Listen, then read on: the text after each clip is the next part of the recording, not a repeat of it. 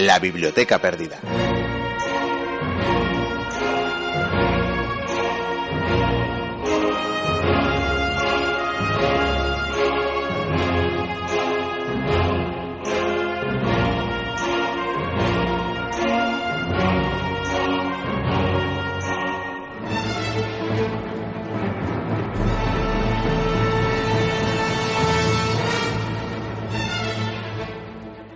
Este domingo, 20 de marzo, entraba en vigor un acuerdo entre la Unión Europea y Turquía, que sin duda pasará a la historia, a la de la infamia. Y como quiera que dentro de lustros o décadas quizá no podamos hacerlo, hoy sentimos la necesidad de denunciar la amnesia de un continente y de sus dirigentes.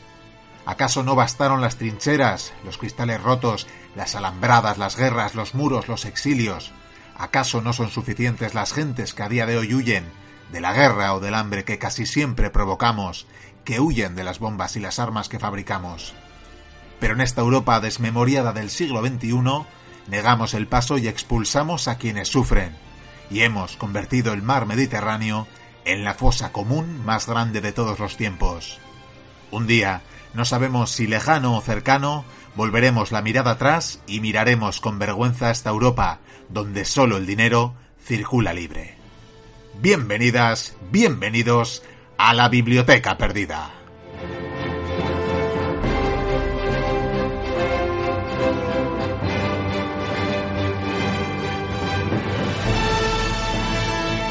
Nuestro recuerdo hoy a todas las personas, a aquellas personas refugiadas que están huyendo, como decimos, del hambre y de la persecución y que encuentran las puertas de Europa cerradas, en un continente, como decimos, amnésico.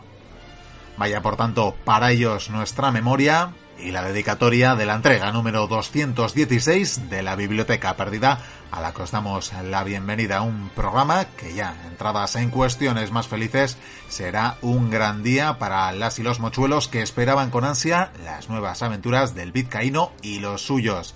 Y es que le acompañamos en su peripecia en México, le seguimos a Italia y ahora se embarca de nuevo hacia el Nuevo Mundo aventuras e intrigas en mayúsculas que a partir de ahora y hasta casi el final de la temporada nos acompañarán semana tras semana. Pero tendremos más que ofreceros como un monográfico sobre duelos, su origen, su historia y algunos de los combates singulares más famosos de todos los tiempos. Y terminaremos recuperando de anteriores temporadas de la Biblioteca Perdida otro monográfico, esta vez con los fieros almogávares como protagonistas. Queremos acordarnos hoy también del compañero del amigo Sergio Alejo que publica esta misma semana la segunda entrega de sus crónicas de Tito Valerio Nerva, el enemigo interior que será el segundo título que como decimos está a puntito de salir, pronto estos días ya podréis adquirirlos y tendremos también la ocasión de entrevistar a Sergio en las próximas semanas. Un último apunte antes de entrar en los eh, saludos, y es que la próxima semana, el domingo de Semana Santa, tomamos un pequeño descanso, un breve descanso, apenas será ese día. Os dejaremos con repeticiones, con secciones de anteriores temporadas de la biblioteca perdida, así que no nos echaréis de menos. Y dentro de dos semanas volveremos, por tanto, ya en el mes de abril, con nuevas aventuras con nuevo contenido de esta biblioteca perdida. Dicho todo esto, tiempo ya de saludar a las y los oyentes que nos siguen a través de las radios FM que emiten la biblioteca, así como también los que nos siguen por iVoox o su homónimo en iTunes. Saludos, por tanto, a los oyentes de Radio Asis, de Radio Iris 7 Aranda, Radio Ujo, Mutant, Cadena Neo, Radio Antorba, Radio Chena, Bronca, Onda Fue Mayor, Onda Polígono, Cuac FM y Artegalia Radio. Saludos de quienes hacemos el programa semana tras semana, de Vikendi Goicuría, de Pello Larrínaga y de este que os habla encantado y feliz como una lombriz, Miquel Carrameñana. También saludos de parte de las y los colaboradores más habituales. Encantados de teneros al otro lado de las ondas una semana más comienza la aventura.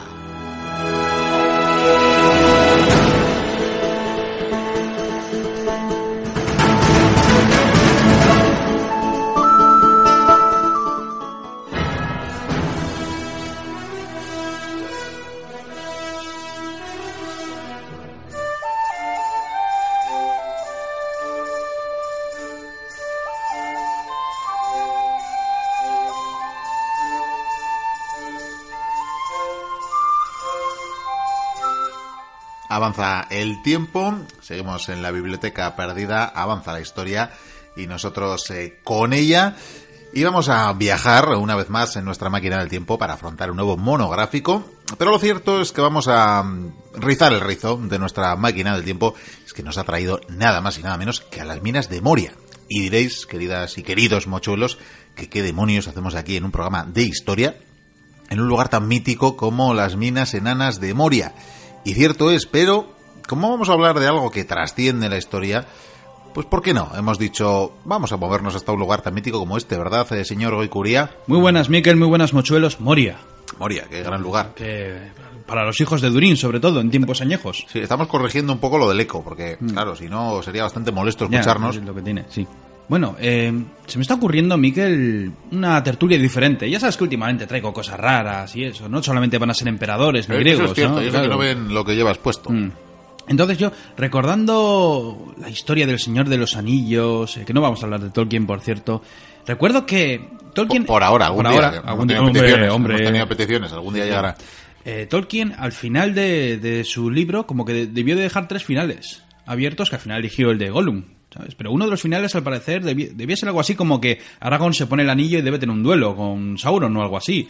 Y un duelo, Mikkel. Pues pe- un duelo, claro. Claro, claro. eh. O sea, de esto, de esto iba, ¿no? Claro, eh, ¿por qué no? Hacemos una tertulia de duelos. Duelos en la historia. Me parece perfecto, ya que lo hemos adelantado en el sumario, no vayamos a... Ah, claro, también. Claro, no vayamos a, a incumplir ahora la promesa. Sí, y además es un buen sitio para contar la historia. Hombre, no, no es un lugar para hacer duelos precisamente, aunque hay mucho trasgo por aquí, todo se ha dicho. Pues sí. Siempre hay pues, un eh, trasgo. siempre. La verdad que siempre hay un trasgo. Siempre hay un trasgo. Pues sí, de hecho lo comentábamos hace varias semanas, que era un arranque del programa, que precisamente los duelos son, eh, pues probablemente tan viejos como los conflictos entre los seres humanos, también entre algunos animales, hay que decirlo. Hay duelos. Hay duelos, hay duelos, eh, claro está. Así que allá donde hemos juntado a más de un individuo cuyo criterio se separaba de otro, pues en muchas ocasiones eh, se batían, se batían el cobre o lo que tuvieran a mano Sí. para dirimir sus eh, diferencias y siendo uno de los dos eh, ganador. Y así hasta hoy, ¿verdad? Porque esto de los duelos Sí, lo que pasa que lo que me gusta de los duelos es como que se ha ido con el tiempo refinando.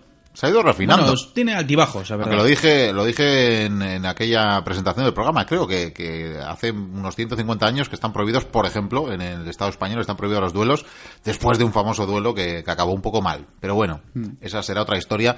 Entre tanto, aunque siguió habiendo duelos muy, muy a Sí, menudo. sí, hombre, muy a y sigue habiendo duelos, seguramente. Sí, sí, sí, sí, ya no son tan, no sé si tan elegantes o no como han sido los refinamientos estos a los que te referías. Hay Pero de bueno, todo, ¿eh? Hay de todo. De hecho, de yo muchas veces he pensado que probablemente los primeros... Es que, claro, los primeros duelos están entremezclados con lo que viene siendo la, la violencia normal y corriente del día a día. Entonces yo me imagino, no sé, a un cazador que ha cogido un ciervo, que lo ha cazado, y llega otro y se intenta quitar. Entonces, pues el duelo se basa básicamente en que coge una piedra y le abre la cabeza. Ya. Lo que pasa es que luego se va a refinar. eh. Pero bueno, vamos a ver diferentes periodos, si Venga, te parece veamos, bien. veamos diferentes periodos. me parece Y te voy a hablar eh, de duelos también singulares, famosos. Me podría ir muy, muy, muy atrás en el tiempo. A mi mente llega Caín y Abel. Lo que pasa es que eso de un duelo no fue. Más bien fue No. un villano que fue por detrás y le dio un... Yo creo que un homicidio, tal cual. Sí, fue un homicidio en toda regla. El primer asesinato. Bueno, Claro, no. constatado por la Biblia, vamos a dejarlo así. Aunque yo siempre me he hecho la pregunta, si Adán y Eva tuvieron a Caín y Abel y uno mató al otro, ¿la humanidad cómo siguió? Eh, hay preguntas que es mejor no hacerse nunca. La fe, la fe. La fe, eso es, la fe. Bueno, te voy a decir una cosa. Eh, la violencia siempre ha existido eh, como concepto. La guerra es algo más moderno. Y en cuestión de los duelos, yo creo que se hace- está entre medio, entre la violencia y la guerra moderna, por así decirlo. Ya hemos dicho que en el futuro se van a refinar. Sin embargo, en el pasado más remoto hubo duelos. Bueno, eh, yo no te puedo hablar de los primeros duelos en la historia porque seguramente son más viejos que la escritura. Y no, re- y no lo recordamos, ni está escrito, ni nada. Pero me imagino que en esos duelos, pues, eh, habría diferentes maneras. Me imagino que desde puñetazos. De hecho, existía el boxeo en la antigua Sumeria, por ejemplo. Por ejemplo. Eh, yo qué sé, con lanza. Ah, armas de todo tipo. ¿Quiénes eh, participan en estos duelos? Me imagino que cualquier persona. Eh, cualquier personaje, da igual el estatus social. Sin embargo, en el pasado remoto hubo duelos épicos. Que han pasado a la historia. Bueno, épicos y míticos también. Y ¿no? míticos, Por eso lo decíamos míticos. antes y por eso hemos venido de paso aquí. ¿Por qué no? Uno de los duelos más impresionantes eh, de este pasado mítico es el que hubo en la Iliada. Bueno, en la Iliada hubo muchos duelos, tú os ha dicho. La verdad es que esa guerra entre los dioses y los humanos, los héroes. Nos ponemos homéricos, Nos ponemos homéricos y hablaríamos de Héctor y Aquiles. como no. Un duelo. Además, eran duelos como pactados, si, si, si podría decirse así. Me explico. En este momento, por ejemplo, cuando Héctor y Aquiles tienen que combatir, lo hacen con unas normas. Es decir, Héctor dice, si yo te mato, los griegos se van. Y dijo Aquiles, me parece muy bien, pues si yo te mato, pues bueno, Troya va a caer. Y Troya evidentemente cayó. Eh, además, eh, estos duelos ahorraban vidas. Muchas veces lo que hacían era, en lugar de enfrentarse a dos ejércitos, llevaban a sus campeones. Sus paladines, ¿verdad? Sí, y dirimían la batalla. Combate eh, singular. Sí, me parece muy bien. Bueno, que de hecho no solo ahorraban eh, vidas, sino también recursos. Efectivamente, de hecho hoy en día se podría hacer lo mismo con el Age of Empires, por ejemplo, estaría Sí, mejor que, sí, sí, la- la que verdad que sí. bombardear y todo esto. En los deportes ya se está haciendo poco a poco, así que llegar al día. Lo que pasa que, claro, en este pasado remoto hay... Es que la leyenda está mezclada con la fantasía, con la magia, y en este caso, pues cuando Héctor y Aquiles lucharon, Héctor era el paladín de Troya, era el mejor, el criador de caballos, un gran líder, estratega, eh, vamos, todos confiaban en él, el objeto derecho del rey Príamo, porque París era otra cosa. Y claro, cuando luchó contra Aquiles, en ese duelo, Aquiles, si recordamos esa leyenda, había una charca y su madre le metió en la charca porque decían que si su hijo se bañaba en esa charca, su piel sería invulnerable. Lo cual está muy bien, no te puedes morir. Lo que pasa, claro, le, le agarró de- del pie. Claro. Entonces, claro, Ese ese, talón, ese taloncillo quedó ahí, la, la planta del pie, que eso no se habla, pero bueno, el taloncillo pues quedó ahí. Sin embargo, la muerte de Aquiles vino después. El caso es que Héctor y Aquiles lucharon, batallaron, y como podéis imaginar, pues Aquiles acabó con la vida de Héctor.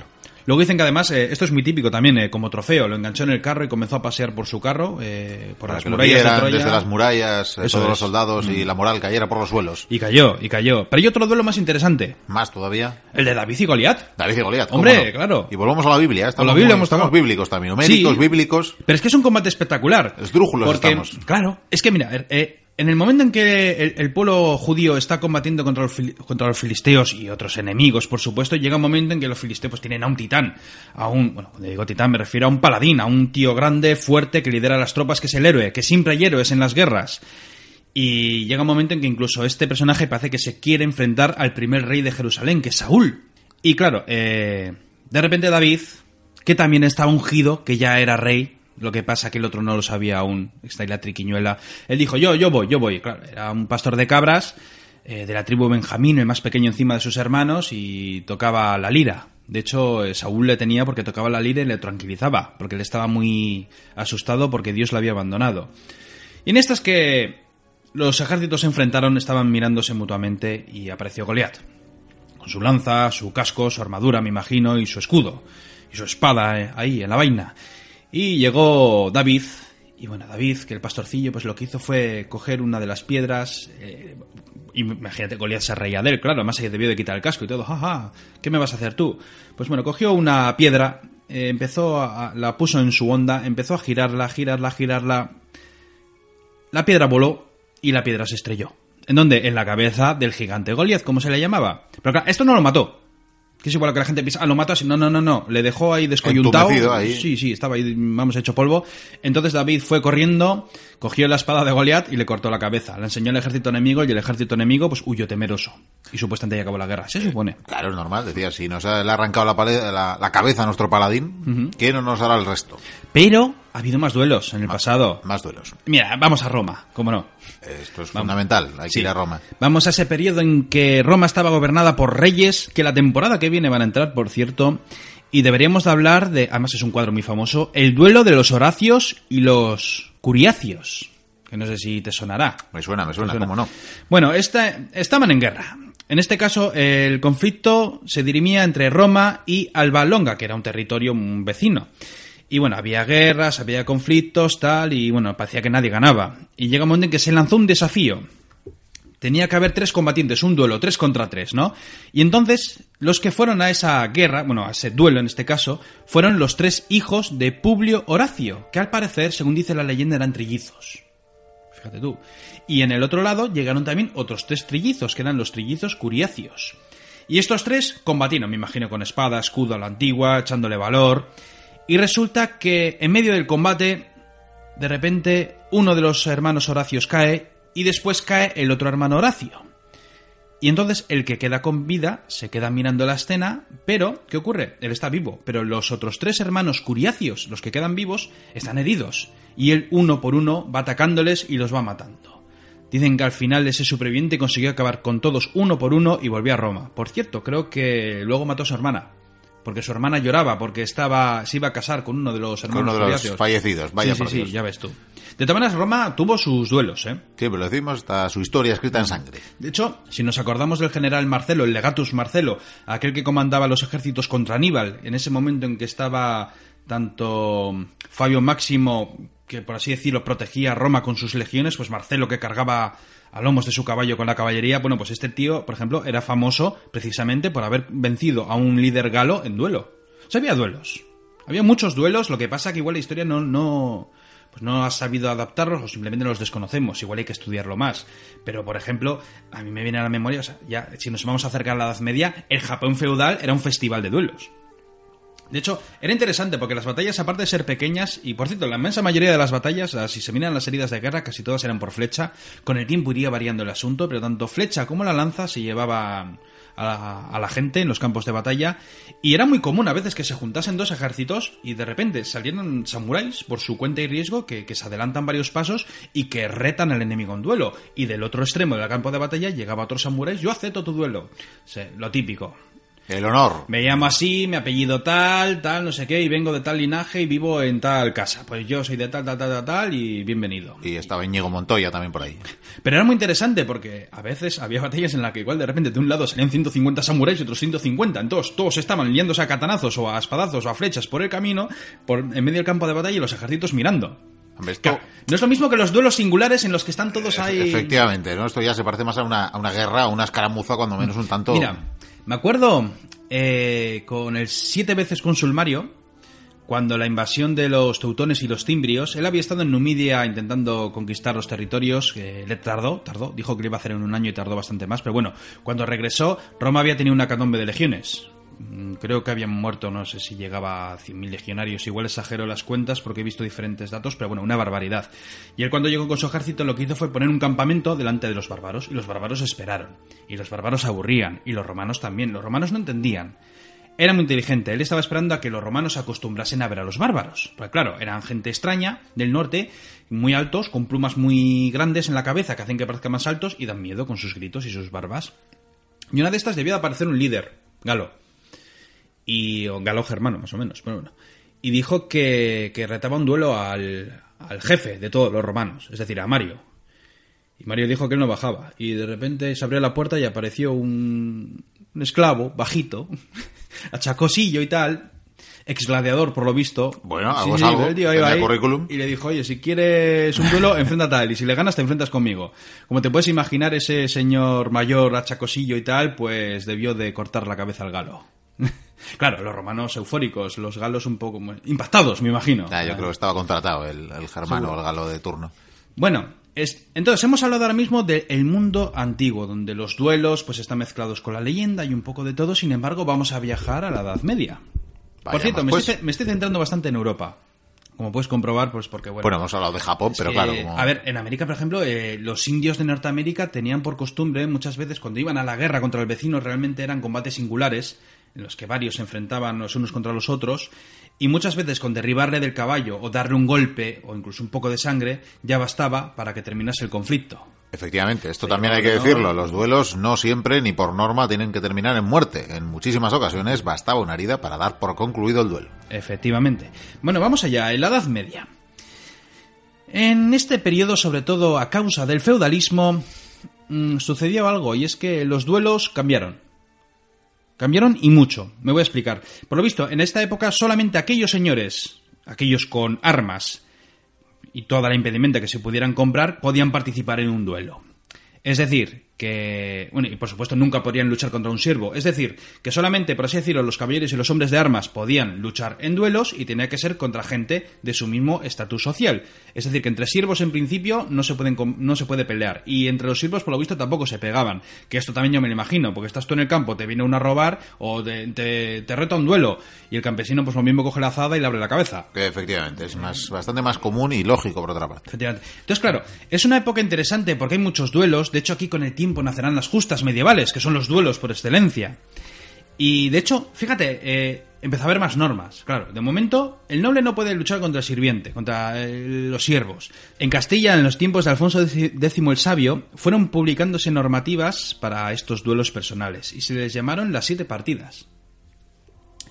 Había muchas normas, había novedades, pero una de ellas de las más interesantes es que por primera vez en la historia se permitía al campesino y a la burguesía luchar en un duelo.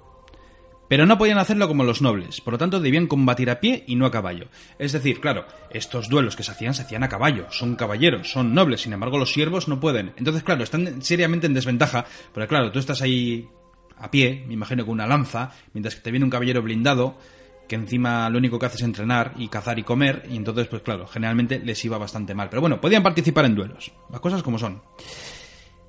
En el caso de los nobles, por cierto, también había unas normas que yo las llamaría más bien de cortesía, aunque tenía efectos legales. Me explico. Tenían que luchar entre ellos con equidad. Entonces, ¿qué ocurre? Imagínate que tú quieres luchar contra mí.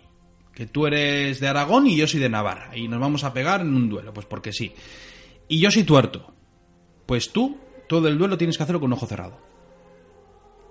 Mm, bueno, Tenemos que estar igual. bueno, y en el tiene caso. un toque de justicia. Claro, pues que en el caso de no cumplir esto último, eh, llegado el momento, se puede considerar un asesinato.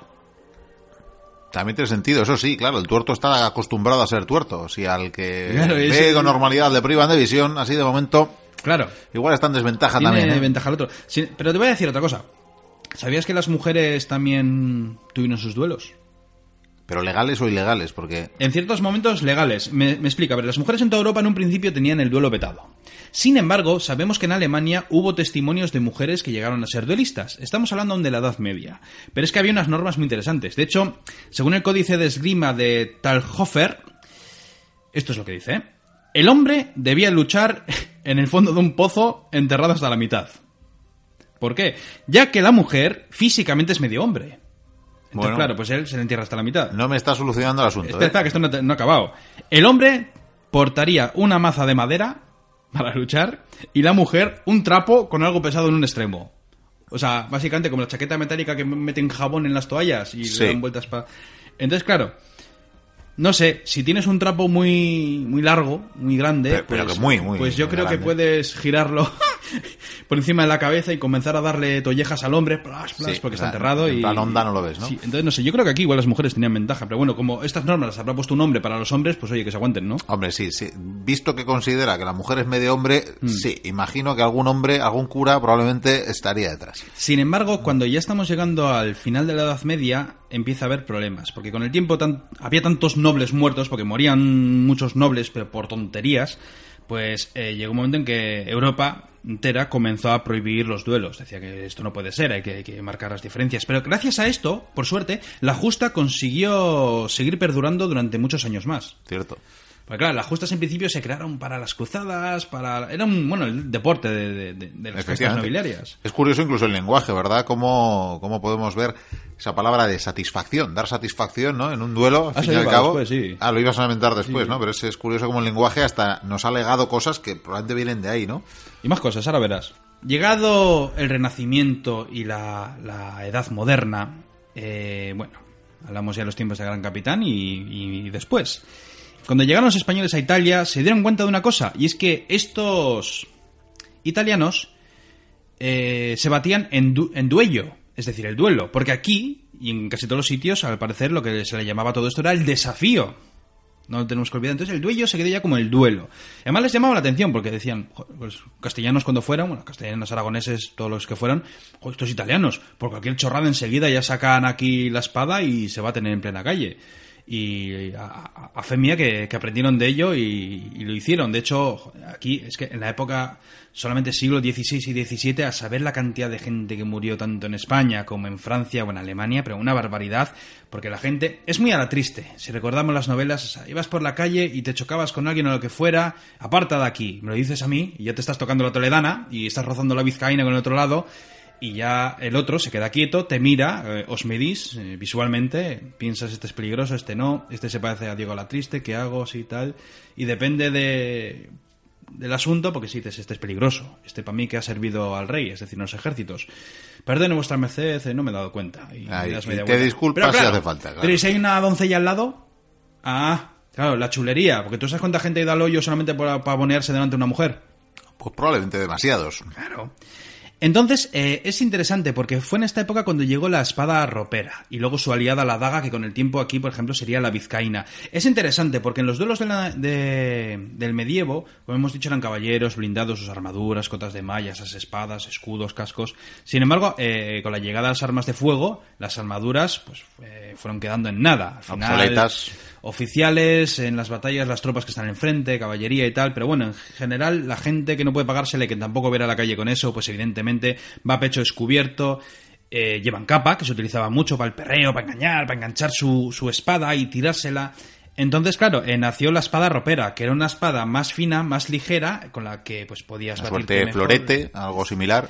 Claro, entonces ya el combate ya era otra cosa, ya no era darte mandobles y golpes en la cabeza y clinch, clons, que suenan los metales, no, esto ya era una especie de... De hecho surgieron las esgrimas, claro, de andar ahí al loro, de no cansarte, de, como bien digo, el perreo, vamos, el ir a- con la otra daga, intentar pillar carnes, intentar apurarle la muñeca, metérsela por el cuello, lo que sea, y pues la gloria se la lleva el que está vivo.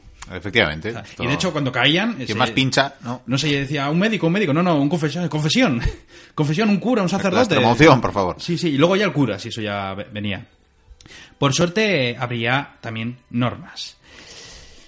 Por lo visto, eh, gracias a este tipo de esgrima que iba creciendo, eh, se empezaron a multiplicar por toda Europa las escuelas de esgrima, donde brillaron entre todas las academias tanto de España como Francia o Italia. Eran tres estilos diferentes. Hubo más, pero estas fueron las más famosas. Y claro, con, est- con estas nuevas academias llegaron las nuevas normas. Eh, los padrinos. Claro, cómo no. Claro, claro. Una figura indispensable. Entonces, bueno, estos padrinos avanzaría con el tiempo. Los padrinos dan fe, dan fe del lance. Eh, bueno, una de las normas era que había que acordar un lugar y, eh, por cierto, había que luchar siempre al amanecer, era tradición. Una cosa. Entonces, claro, llegabas, este es mi padrino, o mis padrinos, dependiendo del lugar y de- del sitio. Mi, mi padrino, vamos. Pues este es mi padrino, hola tal, me llamo tal, no sé qué. Podemos verificar las armas y vamos a verificarlas, tal, al principio espadas, luego con el tiempo entrarían en liza las pistolas las miran, eh, está muy bien, tal. Entonces, esa es la función del padrino, básicamente. Supuestamente, pues verificar las armas, ver lo que pasa y, por supuesto, llevarse al muerto o al herido. Porque, claro, la parte ofendida podía elegir varias cosas. Lo primero, ¿cómo iba a ser ese duelo? A primera sangre. Era muy común el de a primera sangre. O sea, tú, en cuanto le hagas un tajo de lo que sea, como si tiene un, Una uña rota. un- sí, o un, padrastro que, que se lo has levantado, pues, primera sangre, ya está, ¿no? Pues bien, fantástico. Luego estaba la de al primer incapacitado. Es decir, aquel que yo sé, le pegas un tajo y le has estado en el codo, en el hombro, en la muñeca, en la rodilla, o, ha, tenido un traspié, si se ha dislocado el pie, no puede seguir luchando, pues bueno, no pasa nada. Eh, otra opción, a muerte, que la sabía, que la sabía. Y luego, con el tiempo, como bien te he dicho, a pistola. Que encima la pistola también tenía sus normas. Porque, a ver, eh, generalmente se estipulaba, incluso hubo normativas sobre ello, pero bueno, se pactaba eh, dependiendo del agravio. Si ha sido un agravio terrible, se dan muy pocos pasos. Si ha sido un agravio de, de nada, de, oh, ¿cómo me ha llamado usted? Se ha equivocado en, en mi nombre, que le falta una tilde. Pues eh, se va a tener duelo. Entonces, bueno, pues yo qué sé, 10 pasos, ¿no? Entonces ellos se colocaban espalda contra espalda, cogían las pistolas que habían sido verificadas por ambos padrinos, ellos daban esos pasos y entonces se giraban. Y claro, cuando te giras, ahí está el problema. Porque, a ver, eh, el primero que dispara tiene ventaja. Lo que pasa es que, claro, el primero que dispara con las prisas puede fallar. ¿Qué ocurre si tú y yo nos giramos y, y- y tengo mucha prisa y disparo y no te doy? Pues que tienes todo el tiempo del mundo para ir, para ir calculando, sacar la lengua, guiñarme el ojo, eh, quitarte un mosquito que te está molestando, apuntar... Ver a la velocidad del viento, la orientación. Sí. Sin embargo, claro, los dos disparaban una sola bala, porque era lo único que tenían. No había armas con muchas municiones en aquella época, eran armas de bancarga que de una precisión malísima. Si no daban en el blanco, eh, el duelo podía terminar aquí. Si a la parte ofendida no le parecía bien y si el desafiante tampoco, oye, pues hasta aquí, le hemos echado valor y tal, y oye, pues ya está. O podría ocurrir que tenía que continuar. Lo que pasa que, claro, eh, podía continuar hasta el primer herido o muerto. Lo que pasa que, claro, si ya hay más de tres tiros que han fallado, que no sé si ha habido el caso, me imagino que sí, pero bueno, ya, Pero es ya que lo- lo, matan a dejaban, los dos por pero malo, lo ¿no? dejaban por vergüenza. Claro. Sí, porque es que vamos, a menos mal que los padrinos Ya, igual no tienen que decir para nada. hacer el ridículo ya nos vamos a va casa. estar disparando las balas. Lo que pasa que por lo visto hubo trapicheos. Eh, imagínate tú que estás paseando por la Puerta del Sol de Madrid, ahí eh, con, con una señorita del brazo, y yo qué sé, pues estornudo sin querer al lado de ella. Y tú dices, eh, sigo una satisfacción, ¿qué es esto? Y digo, vale, vale. Además hay más gente mirando, acepto el reto, tal. Y cuando ya marchamos, eh, va, mi, va mi futuro padrino y te dice, oye, ¿qué te parece si... Lo, lo apañamos, ¿no? Sí, sí, Esto- o sea, nos vamos a disparar, pero apuntamos al árbol de, de que está dos metros más allá y, y tú al árbol que está a tres metros más allá. Claro, pues con esto de la falta de precisión, Claro, entonces... esto tenía su riesgo también. cogeríamos ¿eh? tú y yo haríamos pum, pum, uy, hemos fallado. Bueno, ha sido muy valiente, Mikel, oh, Vikendi ha sido maravilloso. digo, ojalá igual, nos igual- volvamos a ver. Mm. igual pactas disparar al árbol y le acabas dando aquí al, al desafortunado. Entonces, bueno, hubo sinvergüenzas por lo visto, ¿eh? Hubo sinvergüenzas con esto por lo menos de las pistolas. Sin embargo, eh, hubo duelos curiosos también en... es que esto lo he traído porque es un poquitín gracioso el asunto. Mm, Verás, ha habido duelos en plazas, en puentes... Generalmente en lugares ocultos, por una razón cuando se prohibieron, eh, seguían seguía habiendo duelos y seguía habiendo muertos. Entonces lo que tenían que hacer era esconderse. Entonces se puso de moda las máscaras. Además, incluso los padrinos iban con máscaras para no saber quiénes eran, claro, y para que no se supiera. Entonces, muchas veces igual iban detrás de un cobertizo, se iban a batir y en medio del lance, de repente alguien, ¡eh, un duelo tal! O llegaba guardias o lo que fueran y tenían que cogerlas de Villadiego y salir corriendo. O sea, que echa cuenta. Ten- o sea, tenían que hacerlo de escaquis, como hoy en día, yo que sé, los grafiteros con las pintadas en el metro. Una Más o menos. Una cosa así. Sin embargo, te voy a decir lo que pasó en 1808. Verás, eh, dos caballeros franceses tuvieron una gresca, algo pasó y nos vamos a batir a duelo. Pues vamos a batirnos a duelo. Pero vamos a hacerlo bien, original. ¿Cómo? Pues lucharon en globos.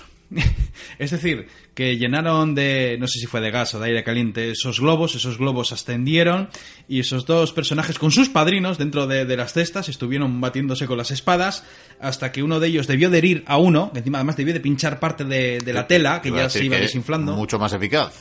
Claro, pero imagínate, con globos, espectacular. Además, en París, claro, todo el mundo mirando el cielo y dos hombres y batiéndose en los aires. Y uno le debió de pincharle al otro y este hombre se cayó, pero justo como el padrino le fue a coger, pues se cayeron los dos. Ya. Y luego el otro globo descendió y campeón, se- vencedor. Y no sé si hubo más duelos así, pero desde luego es digno de ver. Y te voy a decir otra cosa. Claro, eh, yo te puedo decir, vamos a batirnos en duelo. Pues tú y yo preferimos las toledanas, como no, un buen acero, ¿no? Sin embargo, claro, tú imagínate que vas y te encuentras, yo qué sé, con, con el conde Saint Germain, que es estrafalario, es raro. Y dice, vale, pues como yo soy la parte ofendida, yo elijo el arma. Entonces, claro, pues podía decidir, mira, Uno o, ejemplo. ¿Ves estos dos clavos oxidados? Sí, cógete, un, cógete uno y el otro. Que- que- Que no sabemos si nos vamos a matar, pero la antitetánica nos van a tener que que poner. el padrino lo verifique. Sí, uno debió de, de- que eran agujas también de, de colgarse en el pelo, de ponerse perifollos y plumas en la cabeza. De moño, Eh, vaya. Sí, o puede es que yo que sé, cualquier estupidez, como embadurnarse con azúcar las manos llenas de miel o cualquier chorrada. Y claro, O un triángulo musical. pero claro, como eh, el ofendido es el que. Bueno, el ofendido no, perdón. El, el que ha ofendido se supone que es el que tiene que elegir, pues. eh, entonces, debió de haber muchas cosas raras. Desde el duelo con palos, por ejemplo. o- es que. Me- Menos mal que no había motosierras por sí, la claro, época. que digo yo que llegan los guardias y veo a unos tíos con unas máscaras pegándose con palos de golf y yo me quedo a verlo. yo me quedo a verlo. A día de hoy se, graba, se quedaría para grabarlo con Es el móvil, Hoy en día es como si tienes un duelo con uno y dice, vale, pues con pistolas de agua. Muy pacífico, me parece bien en verano, además puede venir muy bien. Entonces, luego estos duelos además ya se fueron profesionalizando con la esgrima. Entonces, claro, nosotros, por ejemplo, si hablamos de, esa época, de ese siglo XVII, con la vizcaína y con la toledana y ahí a buscar y tal, claro, luego llegamos ya a la época de... mm, Ya avanzado el rey sol, ya entramos ya en el siglo... Sí, en el siglo XVIII, y ya la esgrima ya es... El cuerpo lo tienes ya muy, muy girado, prácticamente tienes ya el, puño de la mano con la que no vas a utilizar en el duelo, lo tienes puesto en la cintura, en la cadera, para hacer el duelo. Estamos hablando de la época de las pelucas, Miquel. Entonces, pues bueno, imagínate esos duelos, entonces algunos elegían pistola o espada. Sin embargo, eh, no, no voy a avanzar más en la historia con los duelos, porque hubo duelos. Y desde mi punto de vista, los últimos duelistas famosos en la historia probablemente fueron los pilotos de la Primera Guerra Mundial. Porque eran caballeros del aire, incluso se saludaban, incluso se buscaban. Ah, ese ah, el otro día me dañó el avión aunque conseguí salvarme, pero me he quedado con la copla porque su avión tiene este símbolo y tal, tal, tal, es de este tío que es el hermano de este. Ah, mañana nos veremos. Entonces tenían esos duelos que incluso tenían lances, era impresionante. Pero te voy a hablar de, de una curiosidad. El duelo más largo de la historia. ¿Cuánto crees que pudo llegar a durar este duelo? Pues depende del arma, pero mm, hasta días, me imagino, meses, no- yo qué sé. 19 años. Y 500 noches. ¿Qué diría Sabina? 19 años, eh, dos soldados, dos soldados del ejército napoleónico, los capitanes Dupont y Fournier. Por cierto, hay una película sobre esto, luego voy a dar los datos. Una película muy vieja, pero una película magnífica. Te voy a contar la historia. Espero que sean francotiradores, porque si no... Que va, que va. Además, creo que los dos eran de caballería, si no me equivoco. Ahora, ahora no me acuerdo bien. Sé que los dos tenían rangos bastante. Bueno, al principio de la contienda, los rangos que tenían de oficiales era bastante normal, sin embargo, con el tiempo fueron en aumento. Pero bueno. Verás, Fournier eh, debió tener un duelo. Y debió tener ese duelo con un burgués, alguien adinerado, llamado Bloom. Y resulta que en ese duelo, pues al parecer este Fournier lo mató. Además, Fournier era un hombre muy echapalante, muy valiente, pero también le gustaban mucho los duelos, no le gustaba dejar las cosas a medias. Y claro, resulta que tras ese duelo, pues la cosa estaba. El ambiente estaba caldeado, y encima por esas fechas, eh, su superior iba a recibir a varias personalidades influyentes de, la zona, del territorio. Entonces, este oficial lo que hizo fue hablar con Dupont. No sé si era capitán en estos tiempos, pero bueno, eh, vamos a dejarlo así, capitán Dupont eh, que además no sé si era Usar, no estoy muy seguro, sé que era de caballería, pero bueno, eh, le ordenó que impidiera la entrada de Fournier, por lo que pudiera pasar, pues porque era muy chapalante, con muy malos modales, y bueno, no, esto no puede ser. Y el caso es que Fournier, eh, cabreado, porque el otro no, le decía que no, te tienes que quedar aquí, tal, no puedes pasar, no sé qué, no sé cuánto, pues se cabreó, eh, le insultó, le estuvo tocando las narices, le- debió de- el tío cuando ya dejó su puesto, el tío debe ir por la calle dándole la vara, venga, vamos a batirnos, a batirnos, y dijo, pues vamos a batirnos. Y se batieron, lucharon a espada, y a parecer eh, Dupont llegó a herir a Fournier. Le había hecho una herida, no demasiado grave, pero bueno, primera sangre, ¿no? Fournier cayó al suelo y cuando se levantó quería un segundo duelo. Ajá. Ya, al instante. Y entonces hubo un segundo lance. Y en este segundo lance al final los dos cayeron heridos. Y entonces dijo Fournier, yo quiero otro lance. Y dijo, Tommy, ¿cómo? Por, por, por esto aquí, que yo Sea, también. Eh, sea otro lance. Y volvieron a luchar, pero como ya veían que iba para largo, que estaban muy cansados, que no podían con su alma, hicieron un pacto, un pacto de caballeros. Y quedó para la historia, te lo voy a leer. Mira, siempre que ambos se encuentren a una distancia menor de 30 leguas, es decir, unas mm, 30 horas de marcha, vamos a dejarlo así más o menos, recorrerán la mitad de la distancia cada uno hasta encontrarse y retarse a espada. O sea que si saben que están cerca, se tienen que ¿Y qué- encontrar a mitad de camino. Que digo yo, tenía una aplicación de esta geolocalizada para saber si No, te a enteras 30 porque si dicen, oye, el regimiento de los usares de tal están en ese pueblo. Y dice, eh, eh, eh, eh, que este, que este es de la mía, ahí voy. ¿Qué- Me qué? imagino enviar a alguien. No hemos inventado nada, el boca a boca lo hacía todo ya antes. Sí. Más cosas. Si alguno de los dos, por necesidad de servicio, no pudiese desplazarse, el otro recorrerá la distancia que los separa para retarse a espada. Es decir, que si uno no puede, pues tiene que hacer guardia, pues ya va el otro y se hace todos los kilómetros que haga falta. Y por último, no habrá excusas, salvo que su obligación militar impida la reunión. Claro, hombre, si tienes que hacer algo importante o te El mandan al trabajo es el trabajo. el trabajo es el trabajo, pero si no, abatirse en duelo. Encima, claro, eh, debieron debatirse de manera racheada, es decir, pues se encontraban, luchaban, luego al de dos años igual se encontraban dos veces y luchaban dos veces, y ya empezaron a llevarse bien. Eh, Sí, evidentemente, se veían más que a sus familias probablemente. Claro, y llegaron, llegaron a tener un cordialidad entre ellos, llegaron a llevarse tan tan bien que incluso cuando uno ascendía el otro le daba la enhorabuena. qué, qué maravilla! Sí. Ya- ¿Qué, qué tal la herida anterior? Sí, Bueno, sí, bien, va, va sanando. Entonces, eh, una cosa que se hicieron en todos estos duelos fueron eh, respetar todos los duelos que fueran a primera sangre. Y todos fueron a espada. Es decir, en el momento en que corría algo de sangre, se paraba y decían, nos volveremos a ver como Terminator.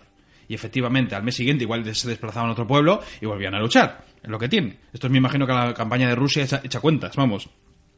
Total, que llegamos al año 1813. En esta época Dupont iba a casarse. Y me imagino que ya estaba pensando en la jubilación, pero bueno, desde luego iba a casarse. Y fue por ello que quiso terminar con los duelos. Dijo, tampoco es plan dejar a mi mujer viuda. No es cuestión. Claro, porque puede, puede pasar cualquier cosa en el duelo. Y entonces eh, habló con Dupont y por primera vez se eligió pistolas. Además, pistolas nunca había querido este. eh, Dupont nunca quiso las pistolas porque Fournier era muy, muy hábil con la pistola, pero bueno. Vamos a un duelo a pistolas, pero yo pongo las normas. Cada uno portará dos pistolas, o sea, dos pistolones de la época. Y lucharemos en un bosque privado, un bosque que había cerca. Además debía tener dos arcos en cada lado del bosque de piedra, cada uno entraría por ahí y se buscaría. Desarrollo Predator. Y fue por ello que los dos se fueron, fueron por el bosque, escondiéndose, tem- claro, además dos, pisto- dos pistolas, no hay más, ¿eh? no hay ni cuchillos ni nada, dos pistolas, dos tiros, no hay manera, ni hay balas ni hay más pólvora. Y van los dos buscándose entre los árboles, agazapados, tal. Y llega un momento en que eh, Fournier ve a Dupont, descarga el primer tiro, no hay manera, sigue corriendo, le ve, ¡pum! y descarga el segundo tiro. Y ha fallado. Fournier ha pegado los dos disparos y Dupont, que ya ha ido los dos tiros, que le habrán silbado por la oreja, se levanta y le mira y tiene sus armas preparadas. Amartilla una de ellas y la apuntó con esa pistola. ¿Y sabes lo que le dijo? Sorpréndeme. Tengo tu vida en mis manos. Te perdonaré con la condición de que si me vuelves a retar, tendré otros dos disparos antes de que tú puedas abrir fuego. Es decir, que si me vuelves a retar, tengo dos tiros de más que puedo disparar al principio. Dos tiros extra. O sea, que te voy a matar. Vamos, básicamente. Y gracias a esto consiguió que no se matasen. Claro, porque él podía haber abierto fuego y haberle pegado un tiro, pero es que se llevaban tan bien, con tantos abrazos, con la graduación, con esto de... es Que, vamos, que le daba cosa, que, que era sí, como que la sí. familia. Y dijo, mira, yo creo que ya tendría pensado. Total, que tuvieron 30 enfrentamientos en 19 años. Bien, bien, bien, está bien. Pero bueno, esto tampoco es un poco trampa, ¿eh? Como me lo has vendido, me has vendido el duelo más largo, no, eso fueron 30 duelos. Bueno, pero 30 se, duelos se le 20 considera años. el duelo más largo de la historia. Y si alguien quiere ver la película, está un poquitín transversada, es evidente, pero vamos a ver, el director es Ridley Scott. De hecho, fue su primera película. Se llama Los Duelistas y es de 1977. Un peliculón. Bueno, pues nada, hay que dar la recomendación. Y aquí termina la historia de los duelos. Podría haber traído más cosas, pero yo creo que con esto es suficiente, que tampoco el tiempo nos da para más. Podíamos traer mucho más, pero, pero todo lo que han dejado las crónicas y lo que no han dejado, ya lo decíamos la, la- aquella vez que, que hablaba del asunto, que cuando estaban prohibidos los duelos, a los pocos días la gente miraba a ver quién había muerto en accidentes extraños, porque si era muy extraño significaba que había muerto en duelo. Hmm. De todas maneras, moría más gente, no por los duelos. Yo que sé, un cochero tiene otro problema con otro cochero, que cada uno lleva un señor, yo paso, no, yo paso tú. ¿Qui- ¿Quién va a pasar? Pues el primero que saque la navaja y le mata al otro. También, Era muy típico. luego, de hecho, ya- hubo un marrón con eso. Eso se llama ya arrebato. Sí, sí, que- sí. Hombre, había muchos. Más que otra Te lo cosa. aseguro. Eso ya no sonaba accidente absurdo. Seguimos pues nada, Moria. volvemos, volvemos a Moria si te parece y hay un puentecito, vamos a cruzarlo Sí. tranquilamente. Bueno, estrecho. Pone- estrecho, joder, es de Estrecho. de narices. Y- Yo apenas paso, toca adelgazar un echas un poquito. escupitajo y tarda en oírse, ¿eh? Tarda vidas, 19 años podría tardar. En incluso. caer, ¿no? En caer, Pues sí, no sí. te sí. caigas, eh. Varias. No, no, yo no me voy a caer. A ver, yo creo que ya cruzo. Uy, uy, uy, ¿ves? Eh, Estrecho, estrecho, ¿eh? Oigo ruido, llamas. eh, ¿Qué es eso? Veo mucha ¿Qué luz, es sí, esa sí. cosa grande? Eh, viene, viene algo, viene algo, Viene algo. viene algo malo. Malo. Malo, sí. Eh, Vikendi, mira, yo creo que te... ¿Por qué no lo retas en duelo?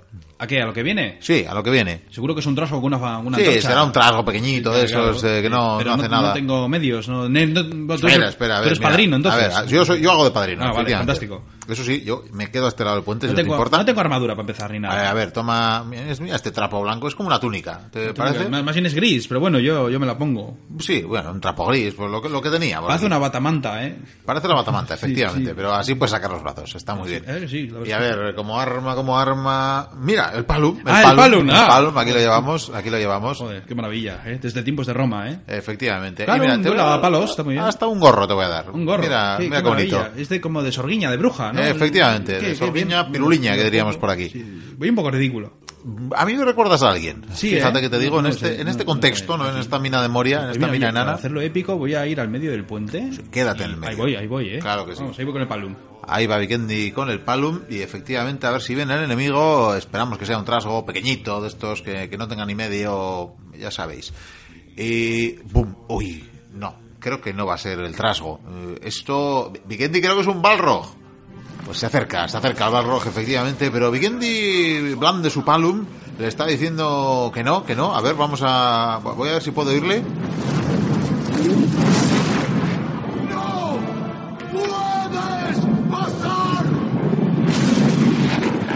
Pues sí, así, así se lo dice, se le enfrenta, efectivamente, le está haciendo frente y golpea con el palum el puente, que se parte, que se quiebra, se quiebra en pedazos y cae, cae el, el Balrog, pero, pero le ha arrastrado a Vikendi, esta escena me suena curiosamente, arrastra a Vikendi como digo y una llama con Vikendi, con el palum y con esa túnica de trapo gris que caen a los abismos insondables. Eh, yo por si acaso, casi que, que me voy, a ver si veo a la dama Galadriel, que seguro que es más eh, agradable. Seguimos con el programa. ¡Corred, insensatos!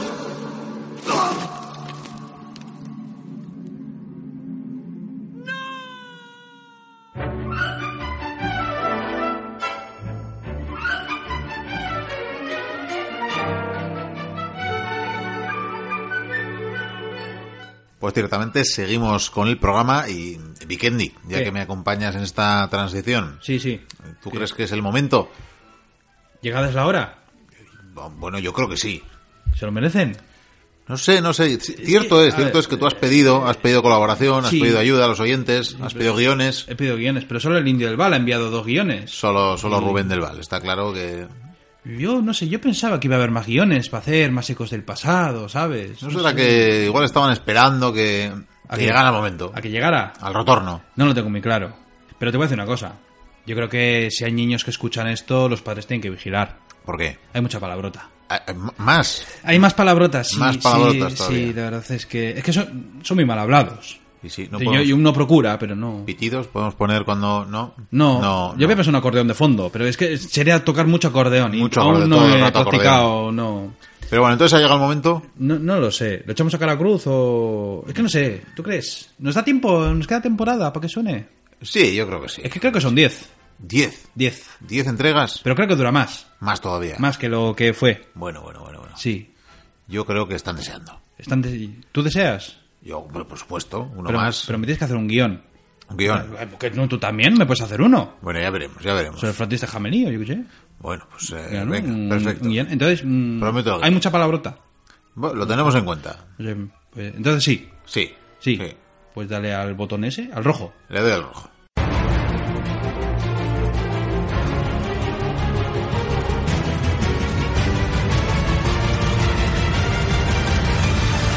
Memorias de un cronista. El Perú.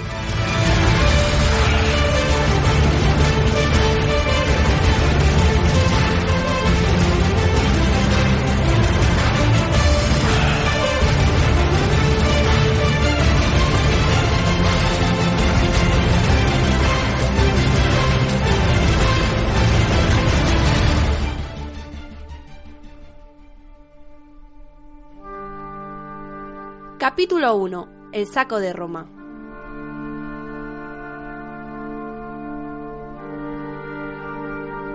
Lugar. Alcázar de Sevilla.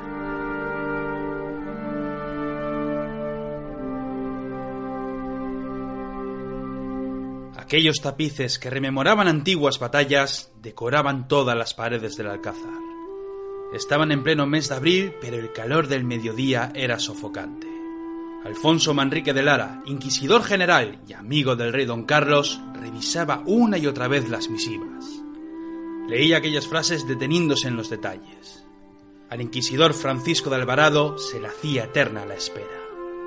Recostado en una silla de madera, observaba despreocupado la ventana que daba al patio desde donde podía ver la ciudad de Sevilla en todo su esplendor. Alfonso dejó la lectura y cerró los ojos. ¿Quién diría que un trozo de papel podría suponer el fin de nuestra hegemonía? le dijo con aire pensativo. ¿Es cierto todo lo que dicen estas cartas? Digo yo, respondió Alvarado. Dios sabe que nuestro hombre es de fiar. Cristiano viejo, más devoto a nuestro rey que al mismísimo Papa. Si esto se llega a saber, muchos reinos se prestarán a nos dar guerra, sugirió Alfonso. Dudo que les lleguen a los oídos. Sabemos quiénes son los más interesados y podemos suponer qué es lo que van a hacer. Alfonso dejó las cartas en la mesa y levantándose comenzó a pasear por la estancia hasta centrarse en la ventana por donde entraban los rayos del sol. Francisco de Alvarado lo miraba preocupado. Su superior no decía nada. Si me permitís, creo que debo insistir en lo que supone aquel descubrimiento, dijo Francisco. Me consta, habló por fin el inquisidor. Y esto es lo que haremos. Enviaremos a un grupo pequeño, diestros en las armas y de fiar. Hemos perdido a muchos hombres, Domine, dijo Francisco mientras se levantaba. Las guerras con el francés y ahora con media Europa ha esquilmado el número de soldados devotos al santo oficio. Además, desde que perdimos a la hueste del Murga, ahora no nos quedan cristianos que sepan de buen arte lo que hay allende los mares. Hay una compañía, dijo Alfonso sonriendo. Me consta que entre ellos hay por lo menos dos hombres curtidos y devotos que han pisado aquellas tierras y han vuelto para contarlo.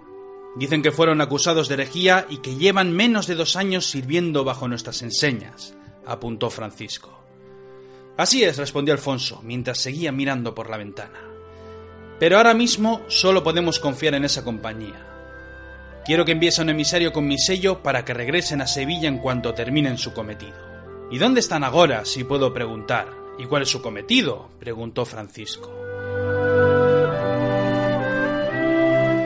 Alfonso sonrió mientras observaba una bandada de palomas sobrevolando la ciudad. Salvando la cristiandad, padre, respondió. Salvando la cristiandad.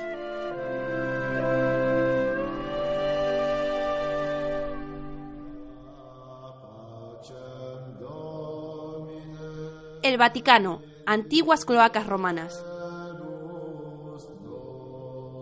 Las crónicas del vizcaíno.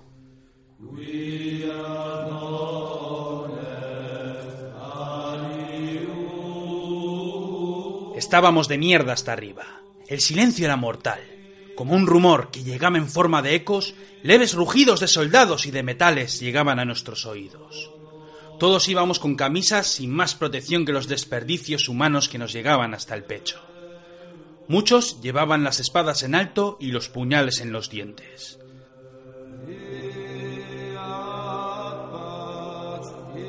Apenas podíamos diferenciarnos en la oscuridad. Los golpes del martillo que golpeaban el techo cesaron. Una voz, la del capitán Bengochea, nos alertó para tener las armas muy a punto. De súbito, un pedazo del techo caía al agua salpicándonos a todos. La madre que nos parió a todos, gritó el artillero, que ni un jodido papa vale tanto para tanta mierda. Bengochea le mandó callar, e uno a uno todos fuimos escalando hasta llegar al piso de arriba. A nuestro alrededor una gran estancia con mosaicos en el suelo y grandes tapices en las paredes. Sin órdenes, los hombres se agolparon en los muros manteniéndose quedos en el sitio. Sonidos de batalla llegaban con más fuerza a nuestros oídos. Ayudando por último al bueno de Pellón, todos nos mantuvimos en silencio. Bengochea y yo mismo avanzamos como vanguardia entre las estatuas que decoraban los pasillos. A lo lejos veíamos sacerdotes corriendo de un lado a otro, portando cruces de oro, Biblias y grandes zurrones llenos de lo que sin duda eran los ruegos de los fieles en forma de oro y plata.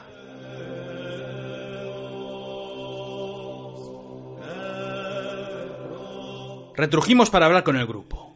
Llenos de heces, matando moscas con nuestro hedor, los nuestros parecían cualquier cosa menos soldados. Allí estábamos los de siempre, el capitán de navío Álvaro Pellón, con sus barbas, sus tics y sus calchagorris. El artillero que se limpiaba el rostro con uno de los tapices, y por último seis soldados del emperador don Carlos, soldados alemanes destacados en la batalla y que chapurreaban nuestra lengua. Entre italianos, alemanes, suizos, mercenarios de toda índole y procedencia, además de nuestras lenguas, cualquier ejército del rey don Carlos parecía que venía de construir la torre de Babel. No olvidéis las órdenes, nos recordó el capitán Bengochea. No hemos venido a matar a nadie, y solo daremos muerte a aquel que tenga los arrestos de intentar mojar el acero con sangre. Todos asintieron, y Bengochea siguió con lo suyo. Debéis estar muy atentos y con las armas muy a punto. Antes de bajar por la cloaca, tuve por bien avisaros que Carlos de Borbón ha sido despachado de un certero arcabuzazo. El ejército está desordenado, y cada cual va lo suyo para cobrar la paga. Lo que suceda tras los muros de aquesta plaza no es cosa nuestra. Seguiremos las últimas órdenes dictadas. Vamos allá.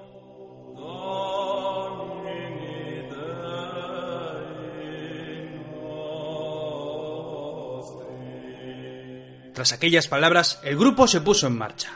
Con espadas, puñales y rodelas andábamos a paso rápido por los pasillos del Vaticano sin tener ni idea de a dónde teníamos que ir. De súbito surgió un sacerdote por las escaleras que dio con nosotros de tal arte que pusóse a gritar hasta que uno de los alemanes de la compañía lo despachó cortando su garganta. Bengochea lo miró como un inquisidor. El alemán se encogió de hombros con un ademán que quería decir algo así como va de oficio es la costumbre. Algunos curas nos vieron a lo lejos y huyeron por los pasillos dando gritos. ¿Qué más da? pensé para mis adentros. Con la que se está montando ahí fuera seremos el menor de los problemas. Bengochea se detuvo en una ventana. Nos ordenó que nos detuviéramos y después me hizo señas. Apostados en las piedras veíamos a lo lejos la plaza de San Pedro y las escalinatas para entrar en el Vaticano. Veíamos humo, antorchas y a los nuestros entrar. En las escaleras que daban a las puertas del templo había todo un escuadrón de mercenarios suizos. Pensábamos que irían cerrando las puertas a cal y canto, pero de súbito las voces del principal de la tropa resonaron por la plaza. Formando un cuadro perfecto, estandarte en lo alto, los suizos cerraron filas y dejaron descender sus picas y alabardas a la espera de la embestida. Están a punto de visitar a San Pedro en el cielo, díjome Bengochea. Es cierto, le dije, jamás vi algo igual. Saben que van a morir y pese a todo, ahí están, formando un cuadro, esperando la muerte para cobrar una paga que ni siquiera van a recibir. ¿Qué es lo que puede llevar a los hombres a hacer algo así? El honor vizcaíno, dijo Bengochea, que no apartaba la vista de la plaza. O el orgullo, no lo sé, pero quizás algún día seamos nosotros los que estén en esa plaza esperando la de Dios. Ya llegan, le dije ignorando sus palabras. A lo lejos vimos cómo llegaban escuadrones alemanes que al ver a los suizos más rectos que la cruz del Señor, detuvieron la marcha y comenzaron a formar a los suyos. Una vez en línea y prestos para la batalla, comenzaron a andar a pasos cortos hasta que los hierros de ambas fuerzas chocaron, creando gran confusión y desorden. No tenemos tiempo, dijo el capitán. No sé cuánto van a aguantar esos fulanos, pero cuando esos energúmenos entren en la plaza van a acabar con todo. El grupo continuó la marcha recorriendo los inmensos pasillos del Vaticano. Salas enteras cubiertas de tapices y techos pintados por los mejores artistas italianos. Tras dar con un sacerdote con menos de dos golpes en la cara, supimos acerca de nuestro objetivo. Tras subir varios tramos de escaleras, entre el griterío de los sacerdotes que corrían de un lado a otro, dimos con las enormes puertas custodiadas por cuatro alabarderos de la Guardia Vaticana. Cuando estos nos vieron llegar, nos tuvieron por las fuerzas asaltantes. Temiendo que llegase su final, entraron por aquellas puertas y las cerraron a cal y canto.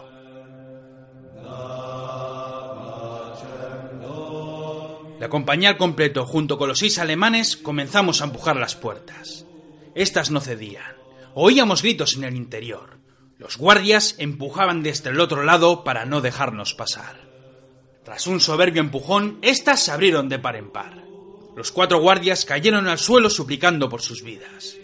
Era una estancia enorme, con tapices y bustos a los lados, alfombras de la mejor artesanía y en el centro dos monaguillos acompañando al Papa que estaba sentado en lo que parecía un trono.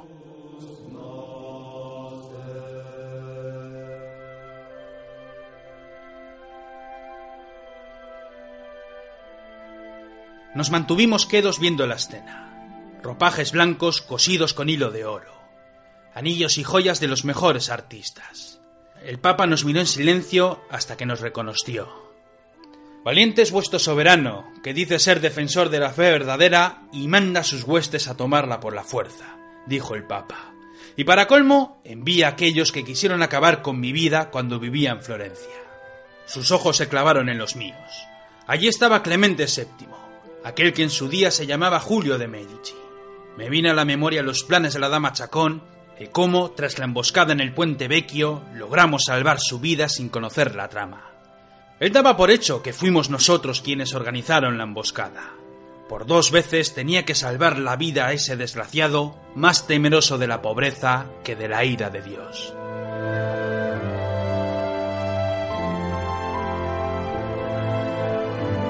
A nuestra diestra llegaba el olor de una mecha encendida. El artillero apartó una cortina donde había un cura con un arcabuz en las manos. No tenía ni idea de cómo utilizarlo. Temblaba muerto de miedo y un rastro de orines crecía en el suelo. Hasta ahí llegaba la desesperación de algunos. El artillero le quitó el arcabuz y se lo dio a uno de los alemanes de la compañía. Bengochea y yo mismo nos acercamos al Santo Padre. Santidad, venimos a poneros a salvo, dijo el capitán tras una reverencia. El ejército lleva muchos meses sin cobrar. Asedian vuestra plaza, como bien sabéis, pero la cosa no acaba ahí. Quien dirige los ejércitos, Carlos de Borbón, ha muerto a los pies de las murallas. Ahora no hay orden en la tropa. Saquean y prenden fuego a todo, violan a las mujeres y se suceden todo tipo de tropelías. Hasta que la tormenta pase y alguien tome las riendas de la tropa, vuestra vida peligrará. ¿Acaso no seguís la orden de vuestro soberano? preguntó Clemente. No es decisión de su majestad don Carlos tomar a plaza. De hecho, ignora lo que está pasando ahora. Es por ello que tenéis que venir con nosotros. Tenemos órdenes de salvar al padre de la iglesia y si es necesario, mataremos a los nuestros. Debo sentirme honrado entonces, dijo el Papa mientras sonreía. ¿Quién me diría a mí que aquel que comanda los ejércitos por toda Europa echa abajo la casa del Señor para después salvar la vida de su mensajero? No hay tiempo, santidad, insistió Bengochea. ¿Y cómo vais a salvarme? ¿Acaso diez hombres pueden frenar la jauría que destruye mis murallas? dijo el Papa, mientras sus ojos se apartaban de los míos para mirar al fondo de la estancia.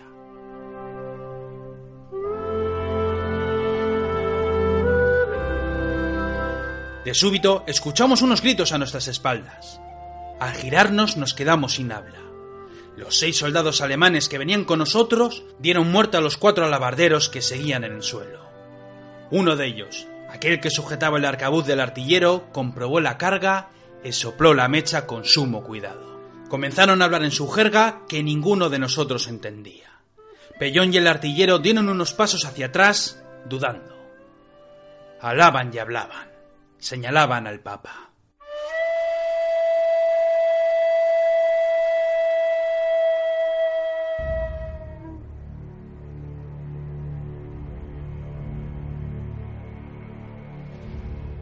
El artillero me hizo un guiño.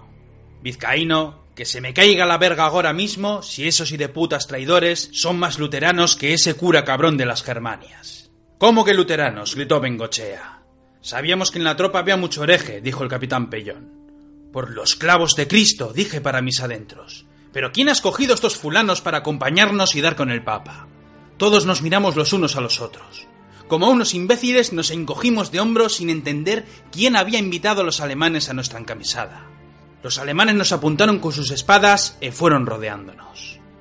Gestos serios, pasos cortos, y miradas de esas que acojonan a los bravucones. La puta que nos parió a todos, dijo Bengochea. Creía que venían del parte del artillero. A mí no me mires, compadre, respondió este último, que yo nunca me fío de nadie que no platica castellano. Los alemanes siguieron rodeándonos en abanico. Santidad, entre en el círculo, grité al Papa. Al unísono nos agrupamos espalda contra espalda con el Papa en el centro.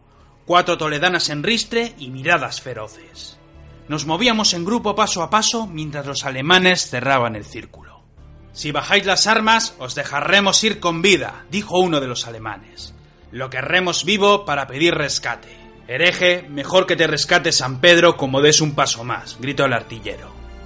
Fue entonces cuando al grito de Santiago, que era la orden para que estas faenas, nos lanzamos como locos contra los alemanes.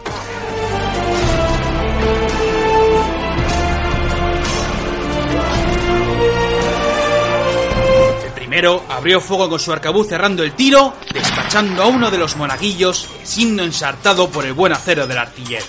Los demás nos abrimos paso a estocadas, mientras su santidad se mantenía quedo y nos miraba batirnos. Era altivo y muy arrogante para todo. Los más seguimos a la faena.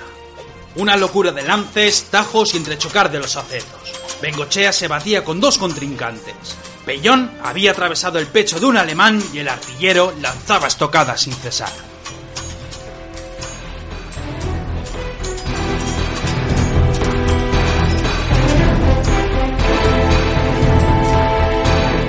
El alemán contra el que combatía luchaba con mucho arte y no perdía el temple en la pelea. Mantenía buena guardia, lanzando estocadas cuando convenía, hasta que de un certero tajo apuré parte de su muñeca que le hizo perder buen punto de pelea. Tras aquello, dos nuevos lances. A buen paso, otro lance de estocada. Alcé la guardia y tras bloquear el acero, lo despaché de una última estocada en las tripas.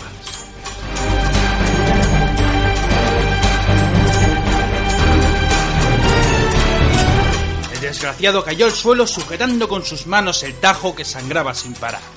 Miré a mi alrededor. Los demás alemanes o estaban en el infierno o estaban a punto de llamar a sus puertas, excepto uno de ellos, que con una fea herida en el pecho huyó de la refriega. Mas cuando este último fue a cruzar las puertas, un encapuchado dio con él cercenando su garganta. Al descubrir su rostro, nos holgamos de ver a nuestro amigo, el capellán Moreno. No le des las tremociones y de puta, gritó el artillero. No gastes bendiciones con ese mierda, que es tan luterano como Judas un traidor. Bueno saberlo, amigos, nos dijo el capellán con una sonrisa. Pero estáis tardando mucho y los nuestros están dentro del real. Sea, dijo el capitán Bengochea. Santidad, venga con nosotros. Vamos al paseto para guarnecernos en la plaza de Sant'Angelo. Sea, dijo el Santo Padre resignado. Mi monaguillo nos va a guiar.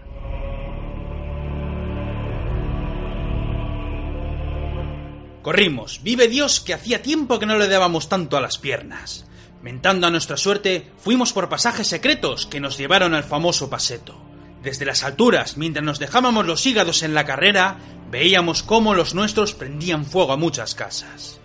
Todo lo que veían mis ojos era un horror. El fuego alentaba a los hombres, que en su mayoría alemanes seguían con el saco. De las casas salían soldados portando zurrones repletos de botín. Los muertos yacían en las calles, y no eran pocos los soldados que los despachaban en grupos a golpe de alabarda. Al llegar a la plaza, los guardias nos abrieron las puertas, descubriendo a cientos de sacerdotes y criados rezando por sus almas y por su suerte.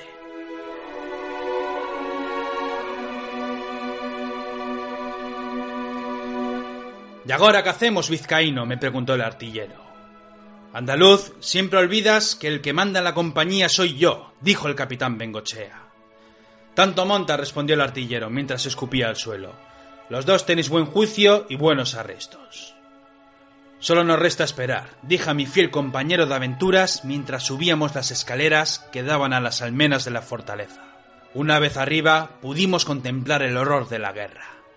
Una cosa era una contienda, solía decirme el artillero, y otra cosa es matar por matar.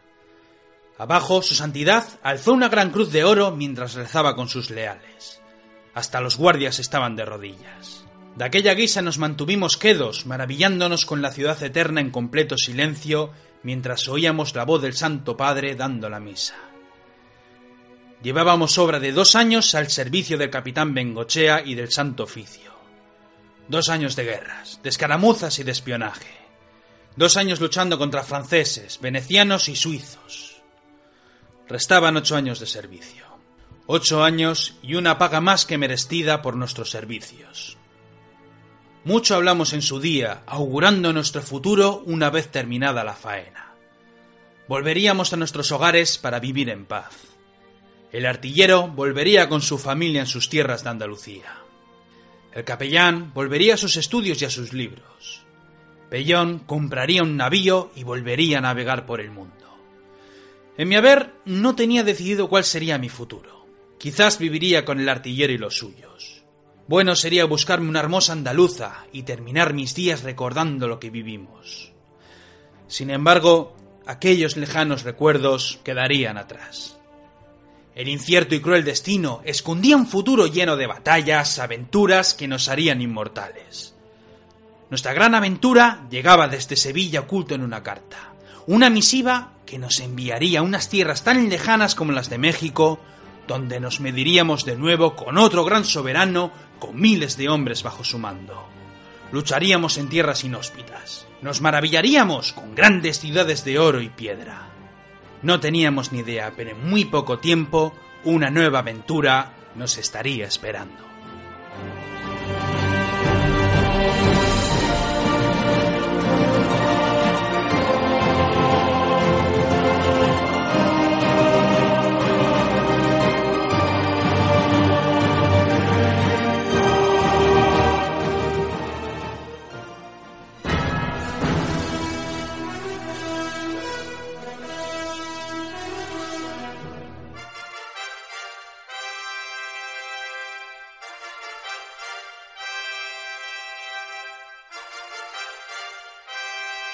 Avanza el programa, seguimos hablando de historia, seguimos en la biblioteca perdida y vamos a dar paso ya al anunciado monográfico, esta mesa, mesa que trasladamos a los siglos XIII eh, y XIV, vamos a trasladarla a un eh, Mediterráneo, a Adrianápolis eh, concretamente, y es que vamos a vivir tiempos en los que un grito se hacía presente en todo el Mediterráneo.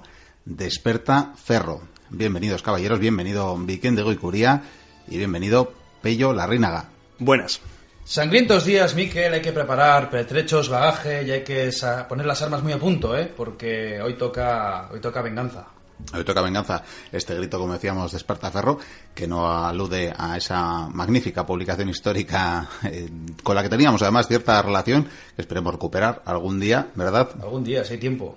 Pero en todo caso, En todo caso, este era el grito de guerra de uno de los batallones, de algunos de los guerreros eh, más feroces, probablemente la élite de infantería de su tiempo. La mejor infantería del siglo XIII. 12, 13, vamos, o sea, letales, terribles y nadie se ponía a poder, nadie se podía poner delante de estos señores. 13, 14 más bien, ¿no? No, vamos a remontarlo. La es que eran terroríficos desde un principio, pero bueno. Bueno, sea como fuere. En todo caso, guerreros almogárabes, eh, esta tropa, como decimos, que tiene un origen incierto, porque creo que además hay diferentes eh, teorías, pero creo que Pello nos puede señalar más o menos de, de dónde vienen. Desde luego el origen de la palabra parece árabe. Sí, eh, efectivamente, tiene una etimología árabe. Eh, hay varias teorías eh, en torno a, ese origen y bueno, nosotros hemos, hemos centrado en dos. Al-Mugabir, una de ellas, que viene a decir en antiguo árabe el que provoca algaradas, y la otra es Al-Muhabir, que tiene un significado un poco diferente, pero bueno, similar. Bueno, no está, no está muy claro, pero por qué está relacionado con, esta, con este tipo de milicia, pero viene a decir el portador de noticias. Eh, inicialmente los almogárabes no era inicialmente una tropa aragonesa. Eh, se trataba de grupos de fronterizos eh, árabes que hacían su vida mediante el saqueo y los ataques sorpresas a posiciones cristianas. Los aragoneses pronto adoptaron esa estrategia y empezaron a luchar contra ellos. De tal manera que, al finalmente, pues en una pequeña ironía, adoptaron su nombre. Vamos, que vieron que lo que hacían en este caso los musulmanes funcionaba, hacían de las suyas, iban al territorio cristiano, les prendían fuego a las casas, les robaban las ovejas, las vacas y todo lo que fuera parte de los oros y volvían a sus casas. Y estos dijeron, mm, va a ser que tenemos que aprender del enemigo. Efectivamente, se trataba de pastores que, cuidando sus ovejas, pues eran los que más sufrían este tipo de ataques y pronto pues hicieron a esta vida que acabó siendo un método de vida para ellos en una zona fronteriza, como ya hemos dicho, y esto provocó que fuese inicialmente una gente muy violenta, muy violenta e indisciplinada. ¿Estamos hablando de mercenarios? No, inicialmente no eran mercenarios. Hicieron esto su modo de vida. Primero como autodefensa y al final pues una manera de, pues, de conseguir más, más recursos en una zona pues como las fronterizas que siempre tendían a ser un poco más pobres en una zona de guerra continua. Con todas estas eh, situaciones eran habituales en ese tiempo de reconquista, de la llamada reconquista, esas razias y, esos ataques, ¿verdad?, entre los diferentes reinos, solo que estos eh, tenían, pues bueno, ese, esa particularidad, ¿no?, el terreno fronterizo y que en todo caso se acabaron constituyendo como unos cuerpos que con el tiempo sí que se harían, ¿verdad?, esos cuerpos mercenarios. Efectivamente, primero eh, tuvieron esta, esta vida fronteriza, pero pronto este, este mundo se les quedó pequeño. Ya habían prácticamente dejado el pastoreo y, esas actividades más primarias y ya se habían convertido pues, en un cuerpo bastante eficiente. Y pronto los monarcas de la corona de Aragón empezaron a utilizarlos en su propio beneficio. Hay que tener en cuenta una cosa: eh, no hablamos de contingentes numerosísimos de almogávares ni nada por el estilo. Al principio podían ser 5, 10, 15, 30 que se juntaban, vamos a hacer de las nuestras vamos a llevarnos unos oros y claro, luego, así se vive muy bien. un tiempo en que hay guerra perpetua, vamos, eh, es lo mejor que podían hacer en ese momento. Además estamos hablando de unas personas, como tú bien has dicho, que en general eran ganaderos, que alguno trabajaría la tierra, pero estamos hablando de gente que en general eh, eran combatientes eh, tanto de Aragón como de Cataluña. Efectivamente, cuando hablamos de, Aragón hay que resaltar que en este momento la corona de Aragón ya estaba formada por tanto por el Principado de Cataluña y, por, por, lo que era el antiguo reino. Eh, Sí que es cierto que se asocia el nombre, esto es una peculiaridad de la Edad Media, cuando se hablaba de catalanes se hablaba en general de, todos los habitantes de la corona de Aragón, más en la vertiente mediterránea, cuando se hablaba en el resto de la península, pues el término aragonés englobaba, englobaba a todos. Y en cualquier caso, ahí tenemos a Jaime el Conquistador, que le apetecía, le apetecía invadir eh, Valencia, por aquel entonces eh, musulmana, y se fija en la gran posibilidad eh, que puede tener bueno, contratar a estas eh, tropas que parecen también tan aguerridas, ¿verdad? y tan útiles en el combate. viven de la guerra. Literalmente viven de la guerra. Y dice, ¿por qué no vamos a utilizar a estos tipos? Vamos a ver qué tal funcionan. Y vaya que sí funcionan. Además, es que no solamente es que eran eficaces, es que eran un incordio para todos los ejércitos. Porque estos tipos, a empezar, les gustaba hacer sus correrías de noche. Que cuando no ves. Cuando no ves. Y te podía ir un grupillo, yo qué sé. Pensamos en 15, 15 de estos almogávares van por la noche, exploran, ven dónde están los enemigos, ven los puntos débiles, igual deciden prender fuego a las posiciones enemigas, a degollar a unos cuantos enemigos, volverse a sus líneas, volver al día siguiente, encima eran tipos duros, decían que si no había comida no comían, que bueno, cobraban por visto lo justo, me imagino que el botín en muchos casos. Eh, además vestían de una manera muy muy curiosa, porque quizás en un principio no luchasen de esta manera, pero con el tiempo cuando se van estructurando esos regimientos, por así decirlo, de, de mercenarios almogávares, eh, luchan de una manera que a mí me recuerda más, no sé, a, la antigüedad, a ese periodo clásico. Porque un almogávar eh, solía llevar dos lanzas cortas, es decir, como si fueran jabalinas, pilums. Un equipamiento ligero.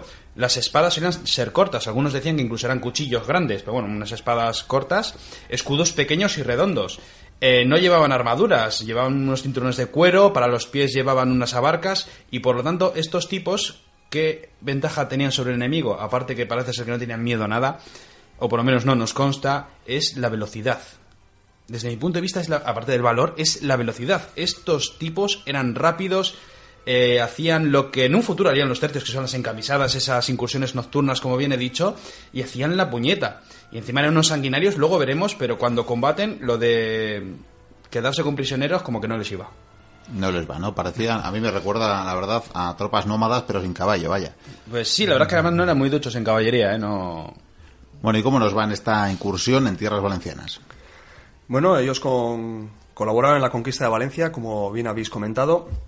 Sí que es cierto que eran un incordio para todos los, para todos sus, Incluido para su ejército, por para su propio ejército, porque eran tropas muy indisciplinadas, tendían a, a gastarse el sueldo normalmente antes de haberlo ganado. Luego veremos más adelante que esto fue un problema constante.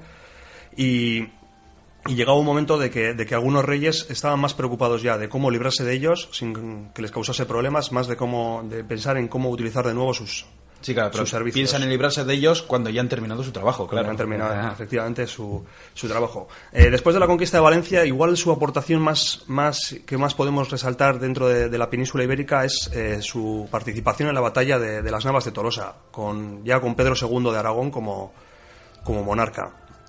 Y a partir de este momento podemos ya, eh, con- ya podemos eh, comentar de que las acciones ya de estos de este tipo de, de infantería de este, de este contingente se centran más ya en eh, la expansión aragonesa en el, en el Mediterráneo. Que fue una idea muy bien pensada, la verdad, porque los aragoneses, una vez habiendo conquistado Valencia, eh, habían hecho un tratado con, eh, con los castellanos por el cual pues eh, ya no podían proseguir las conquistas. Y es entonces cuando dijeron, pues miremos al Mediterráneo, eh, hagamos que nuestras naves zarpen, que prosigan en conquistas, en exploración, y les fue muy bien. Porque de hecho, eh, ahora hablaremos seguramente de Sicilia y de cómo tras unas guerras terribles y largas, mm, 20 años de guerras, eh, Aragón consigue quedarse con Sicilia, con Córcega y con Cerdeña. De hecho, estamos a las puertas de la máxima expansión que tendría el reino de Aragón, como tal. Como tal, exactamente. Además, tengo aquí una descripción de, de los almogávares. Una descripción de Bernat de Desclot, eh, de su libro, bueno, su crónica, el libro del rey Pedro de Aragón y de sus antecesores, antecesores pasados. Que si queréis os lo leo.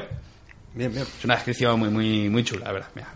Estas gentes que se llamaban almogávares no viven más que para el oficio de las armas. No viven ni en las ciudades ni en las villas, sino en las montañas y en los bosques, y guerrean todos los días contra los sarracenos. Sarracenos, evidentemente, hablamos de los musulmanes. Y penetran en tierras de sarracenos una jornada o dos, saqueando y tomando a sarracenos cautivos, y de eso viven. Y soportan condiciones de existencia muy duras que otros no podrían soportar que bien pasarán dos días sin comer si es necesario, incluso comerán hierbas de los campos sin problemas. Y los adalides, que los guían, conocen el país y los caminos, y no llevan más que una gonela o una camisa, sea verano o invierno, y en las piernas llevan unas calzas de cuero, y en los pies unas abarcas de cuero. Y traen buen cuchillo y buena correa, y un eslabón en el cinto, y trae cada uno una buena lanza y dos dardos, así como una panetera de cuero, y a la espalda donde portaban sus viandas y son muy fuertes y muy rápidos para huir y para perseguir, y son catalanes y aragoneses y sarracenos. Esto que lo dice todo, vamos. Pues nada, para encontrarnos por el camino, vaya. Eh, no, yo te digo, si, si me encontrase con un almogávar por el camino, pues yo daría media vuelta o saltaría directamente a las zarzas que hay en los lados del camino y rezaría por no porque no se fijase en mí, porque vamos, o sea, este tipo, un almogávar, eh, era el ser más peligroso probablemente de su tiempo. Bueno, por lo Bueno, pronto, es evitando a los mm, mongoles. por lo pronto los sicilianos cómo lo viven. Vale. Bueno, los sicilianos en realidad lo que pasa es que en- desde hace unos años antes un miembro de la familia real eh, estaba allí como rey y debido a unos excesos que estaban cometiendo los franceses en, en la isla, pues hubo un alzamiento popular que se, cono- que se conoció como las vísperas sicilianas.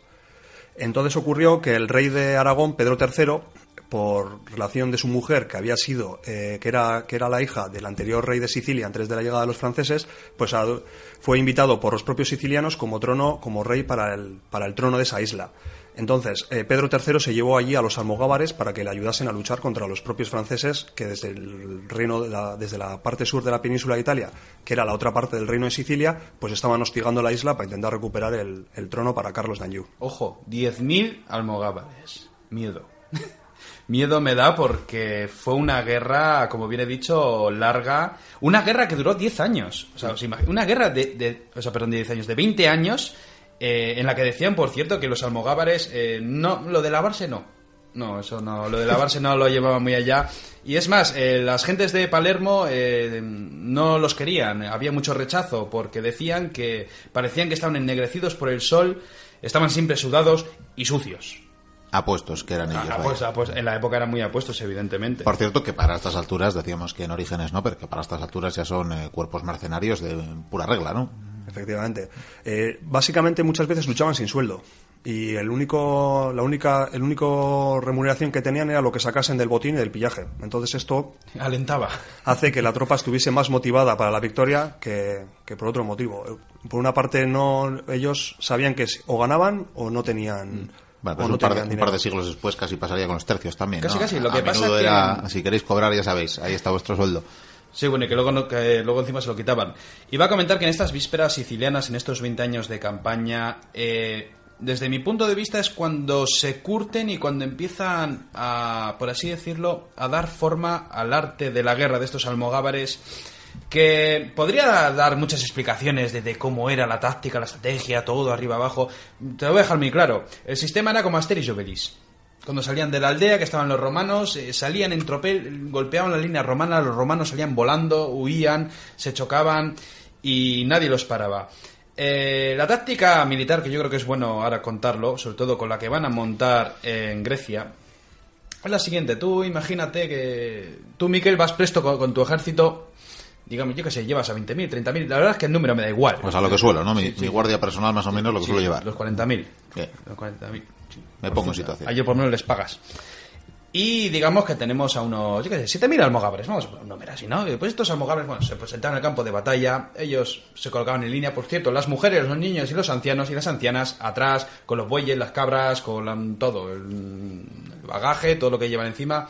Y estos almogávares pues se preparan con su equipamiento ligero, y dicen, pues eso que, bueno, han dicho de varias maneras lo que suelen hacer, pero bueno, que solían golpear las espadas contra el suelo. Algunos dicen que lo hacían con piedra para sacar chispas y solían gritar, eh, pues eso, desperta ferro, despierta hierro, se refiere seguramente al arma, despierta que vas a dar caña, que Y vas así a... que despertaban. Y de- despertaba, también gritaban Aragón, Aragón.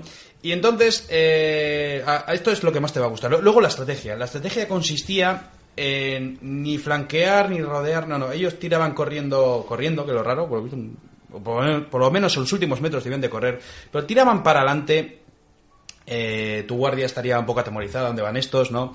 Y es entonces cuando lanzan esos dardos y a continuación siguen a la carrera, cargan, empiezan a masacrar las primeras líneas y entonces eh, ocurre el efecto miedo, el efecto miedo de que te maten, que es entonces cuando lo, tu guardia las primeras líneas dice que, que vienen, que vienen, que masacran, que masacran, y es entonces cuando se dan la media vuelta para huir despavoridos. Y es entonces cuando se chocan con los de retaguardia, al final todo el mundo intenta huir despavoridos, pies en polvorosa, todos dan la espalda a estos almogávares, estos almogávares siguen para adelante aniquilando, y como tienen ese equipamiento ligero, pues yo qué sé, si envías 40.000, pues igual se salvan 1.000. Así hasta- funcionaban. Hasta que empiezan a rapiñar ya. Sí, sí, lo- lo- no, antes de rapiñar solían masacrar a todo el mundo, con mucho dejaban a los niños de 10 años o menos vivos, eh, las mujeres se las quedaban, no vaya a ser, luego ya rapiñaban lo suyo, y por lo mismo esa misma tarde levantaban el campamento y seguían para adelante. Conclusión, tengo que pagar mucho mejor a mi guardia. Eh, sí, o no ponerles delante de los almogávares. Eh, También, también es una opción. Bueno, en todo caso, sí, igual lo suyo pasaría por contratar directamente a los almogávares. En todo caso, ¿cuál es el siguiente destino de esta raza ya incontenible? Bueno, al final sucedió que, como bien ha comentado Vikendi, eh, después de 20 años de guerra, la isla de Sicilia terminó por pacificarse. Y en ese momento el rey de entonces de Sicilia, que era un hermano o un hijo de, de Jaime II, ¿Correcto? eh, pues decidió que ya esta gente estaba empezando a ser un incordio para él. Eh, excesos, pillajes, más o menos invitó a los almogávares a que se fuesen.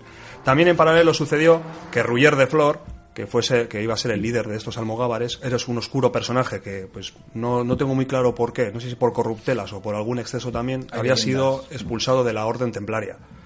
Y este hombre, pues al final se ofreció al Imperio Bizantino como mercenario con los almogávares que iban a partir de Sicilia. Un Imperio Bizantino que se encontraba en ese momento muy acosado por muchos enemigos. Eh, por el este estaban los turcos, por el oeste estaban los búlgaros y luego encima tenía un enemigo interno muy poderoso que eran los comerciantes genoveses y venecianos. Estaba recibiendo una tenaza por todos los lados y necesitaba alguien que, que ayudase la integridad del imperio. O sea, que aquí tenemos un cuerpo maravilloso que son los almogáraves y tenemos a ese oscuro capitán, ese Roger de Flor, eh, venido a menos, ¿verdad? Que parece que había eh, se había quedado con lo que no debía, ¿no? Eh, Si quieres te saliendo puedo- de San Juan de Acre. Te puedo contar, sí, exactamente. Sí, bueno, sí. él sí fue, fue entrenado por los templarios, le cuidaron cuando era niño, porque el padre murió cuando él tenía un año. Más el padre era, era el conero del rey. Y este Roger de Flor, pues acabó la orden y ascendió. Ascendió, no sé si fue a sargento. Cosa extraña porque él no tenía muchos títulos. Debías de presentar muchos títulos para, para pertenecer a la orden, así que me imagino que no sé si era templario o más bien trabajaba para los templarios, que era lo más común, porque la orden del temple no tenía muchos templarios, no tenía muchos soldados de Dios. Y sí, en Acre, por ejemplo, eh, sa- salvó a la gente cuando ya iba a caer, eh, estuvo con las naves, él llevaba una nave, el halcón. Sin embargo, dicen que al parecer, pues sí, eh, como que defraudó, defraudó, se quedó con unos oros, se quedó con algo. Quizás alguien lo odiaba y, y también dijo, no, no, este, este es malo, en fin. El caso es que cae en vergüenza, acaba eh, combatiendo con, eh, comandando a estos almogávares, que además es lo típico, cuando hay un regimiento o un ejército de leyenda necesitas también a un, a un héroe, a un general de leyenda que les lleve por el buen camino. Eh, y les hacía falta, porque estos tipos necesitaban un poco de orden, necesitan a alguien que diga, oye, dejar de matar, dejar de pillar. Y claro, en este momento, eh, Andrónico II, el emperador de Bizancio, cuando lo que ha dicho hace buen topello, eh, se las ve y se las desea, le están dando, dando las del pulpo por todos los lados, es cuando ha oído eh, vísperas sicilianas, como esos tipos han estado allí 20 años luchando, masacrando y encima han ganado. ¿Son mercenarios? Sí, tráemelos para acá. Y fueron para allá. Y ahí va una armada temible, ¿no? Porque además creo que No un- muchos, ¿eh? Quiero decir, es una flota ya con unas cuantas naves y con esos guerreros dentro como que tenía que dar respeto, cuando menos. Decían que eran 2.500 soldados, otros decían que eran 6.000. Bueno, soldados es un decir. Lo que sí sabemos es que se llevaron a todas las mujeres, a los niños, eh, me imagino que más de un esclavo, porque esclavizaban también estos. Si te enganchaban en el campo de batalla, en lugar de degollarte, igual te, te decían, venga, eh, yo qué sé, eh, te pongo unas argollas y venga, ahora vas a ser mi esclavo toda la vida. Y de hecho nada más llegar a, allí a, Bizancio, bueno, a los territorios de, aquella Grecia, eh, tuvieron una escaramuza con los genoveses, los genoveses que te has nombrado. Y nada, en esa escaramuza pues matan a 3.000. Así de- acaban de llegar y ya... en medio, ¿no? Sí, claro, es que no van a dejar que la sangre se seque. Claro, claro, es lo que En efecto, acaban de llegar y, y al de poco tiempo ya estaban buscando pendencia y pronto pues surgieron fricciones con los genoveses, que ya hemos dicho que era gente que estaba sentada en Bizancio, colaboraba con ellos, pero a la vez tenía unos intereses muy, muy suyos que, pues por otra parte, minaba la autoridad del, del emperador y finalmente acabó viendo una escaramuza en, en algún barrio de la ciudad de Constantinopla y terminó con... Es que además debieron de estar eh, de juerga, eh, ambos bandos, y debió de haber algo, un problema, algo. Igual alguno le diría, a los, yo qué sé, los aragoneses sois unos, mm, yo qué sé, lo que fuera, y el otro dijo qué. Igual uno mató al otro, y el caso que empezó una riña, una pelea, que se fue transformando en una masacre en toda regla. Y así acabaron 3.000 muertos. O sea, debió de ser por, por algo así de curioso. Ah, De todas maneras, se tenían ganas. Porque no olvidemos que Aragón, la ciudad de Barcelona, eh, y Génova se odiaban a muerte, habían tenido guerras, las tendrán eh, por el control del Mediterráneo, el comercio y por todo lo que fuera. En O sea que se tenían ganas. Eran rivales comerciales, sin lugar a dudas. Esta masacre provocó que eh, pronto el hijo de- del emperador de Andrónico, eh, Miguel, que luego va a tener un, un papel clave en toda El esta infame historia, Miguel, dilo bien, el infame. el infame Miguel, que va a tener luego un papel clave en toda esta historia, pues pronto eh, dijese a su padre pues que esa gente estaba dando muchos problemas en la, en la ciudad y que realmente los enviase para los que los había contratado, que era pues expulsar a los turcos de amplias zonas de Anatolia que habían sido anteriormente bizantinas y que ahora estaban bajo control de este pueblo asiático. Ah, No olvidemos que los turcos estaban empujando, era probablemente el imperio más poderoso que, que existía en este momento. Nadie puede con los turcos, los invencibles turcos con sus genízaros. Y nada, y pues estos turcos tuvieron la osa- osadía de, de enfrentarse a los almogávares. Y le salió muy caro, sí. Joder. Eh, bueno, sí, yo si quieres lo cuento, pero nada, se presentaron en el campo de batalla y fueron los almogávares con todo lo que he contado hace un momento. Y en esa primera batalla, pues nada, matan a 13.000 turcos. Así, Perfecto. sin Eh, por, por supuesto, en todas estas batallas los almogávares es que igual se ven superados en dos, tres, cuatro o cinco veces a sus enemigos. O sea, igual hay, yo qué sé, 5.000 almogávares y los otros son 30.000 o 40.000, tranquilamente. Y ganan, ganan. 13.000 muertos. Sí, en efecto, eh, los, lo- la flota eh, almogávare, que bueno, que estaba compuesta por 32 galeras, donde transportaban a los 7.000 hombres que habéis comentado antes, mujeres, niños, esclavos, abuelos, Todo, todo sí. lo que había por ahí. Habría también seguramente una legión de mercaderes que les acompañaba para hacer negocio. Siempre. Y desembarcaron cerca de Nicea, en Cabo Artacio, y ahí bueno, presentaron la primera batalla.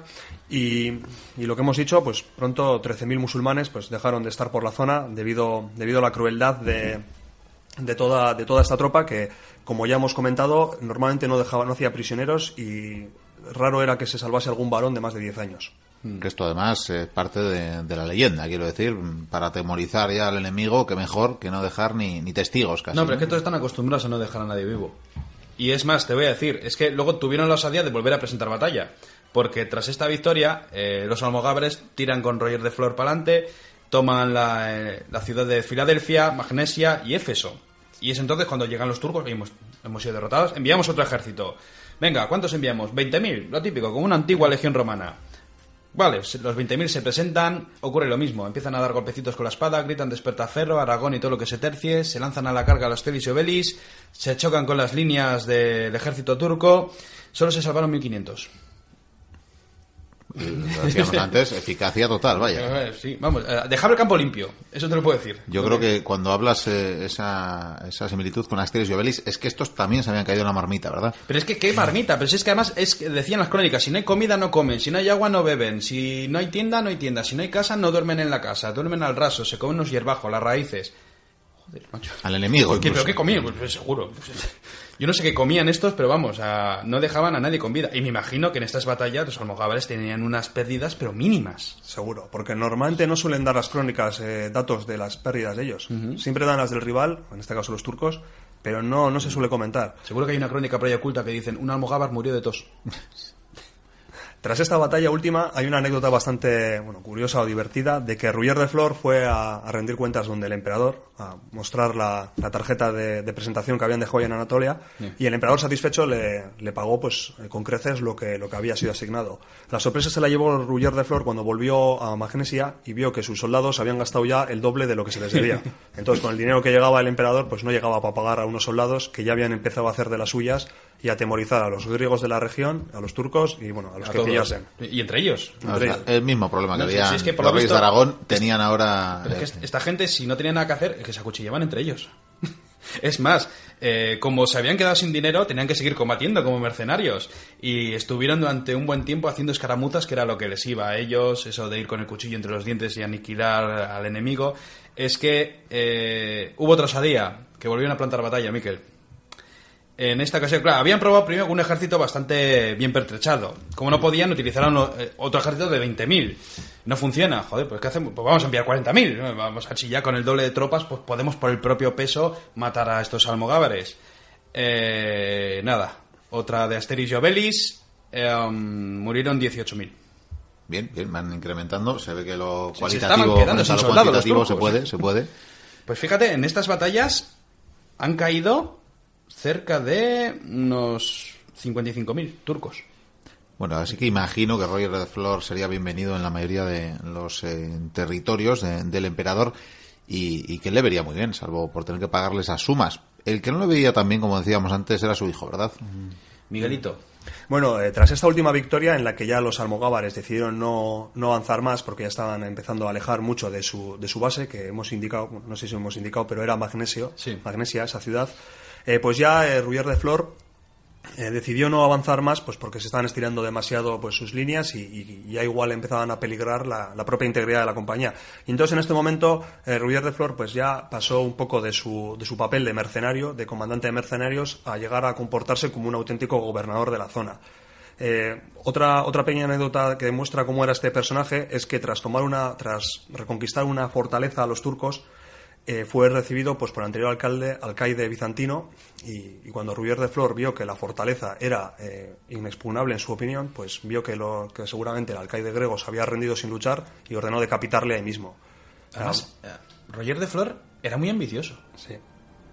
Que es lo que no se cuenta, pero yo leyendo un poco esta historia me da la impresión de que Roger de Flor es muy ambicioso y, y de momento lo que quiere es un territorio allí, ser un noble o por qué no quitarle el puesto a Andrónico II. Posiblemente. Que me imagino que Miguel se lo está oliendo, porque dicen estos tíos, si matan turcos así, ¿qué harán con los bizantinos?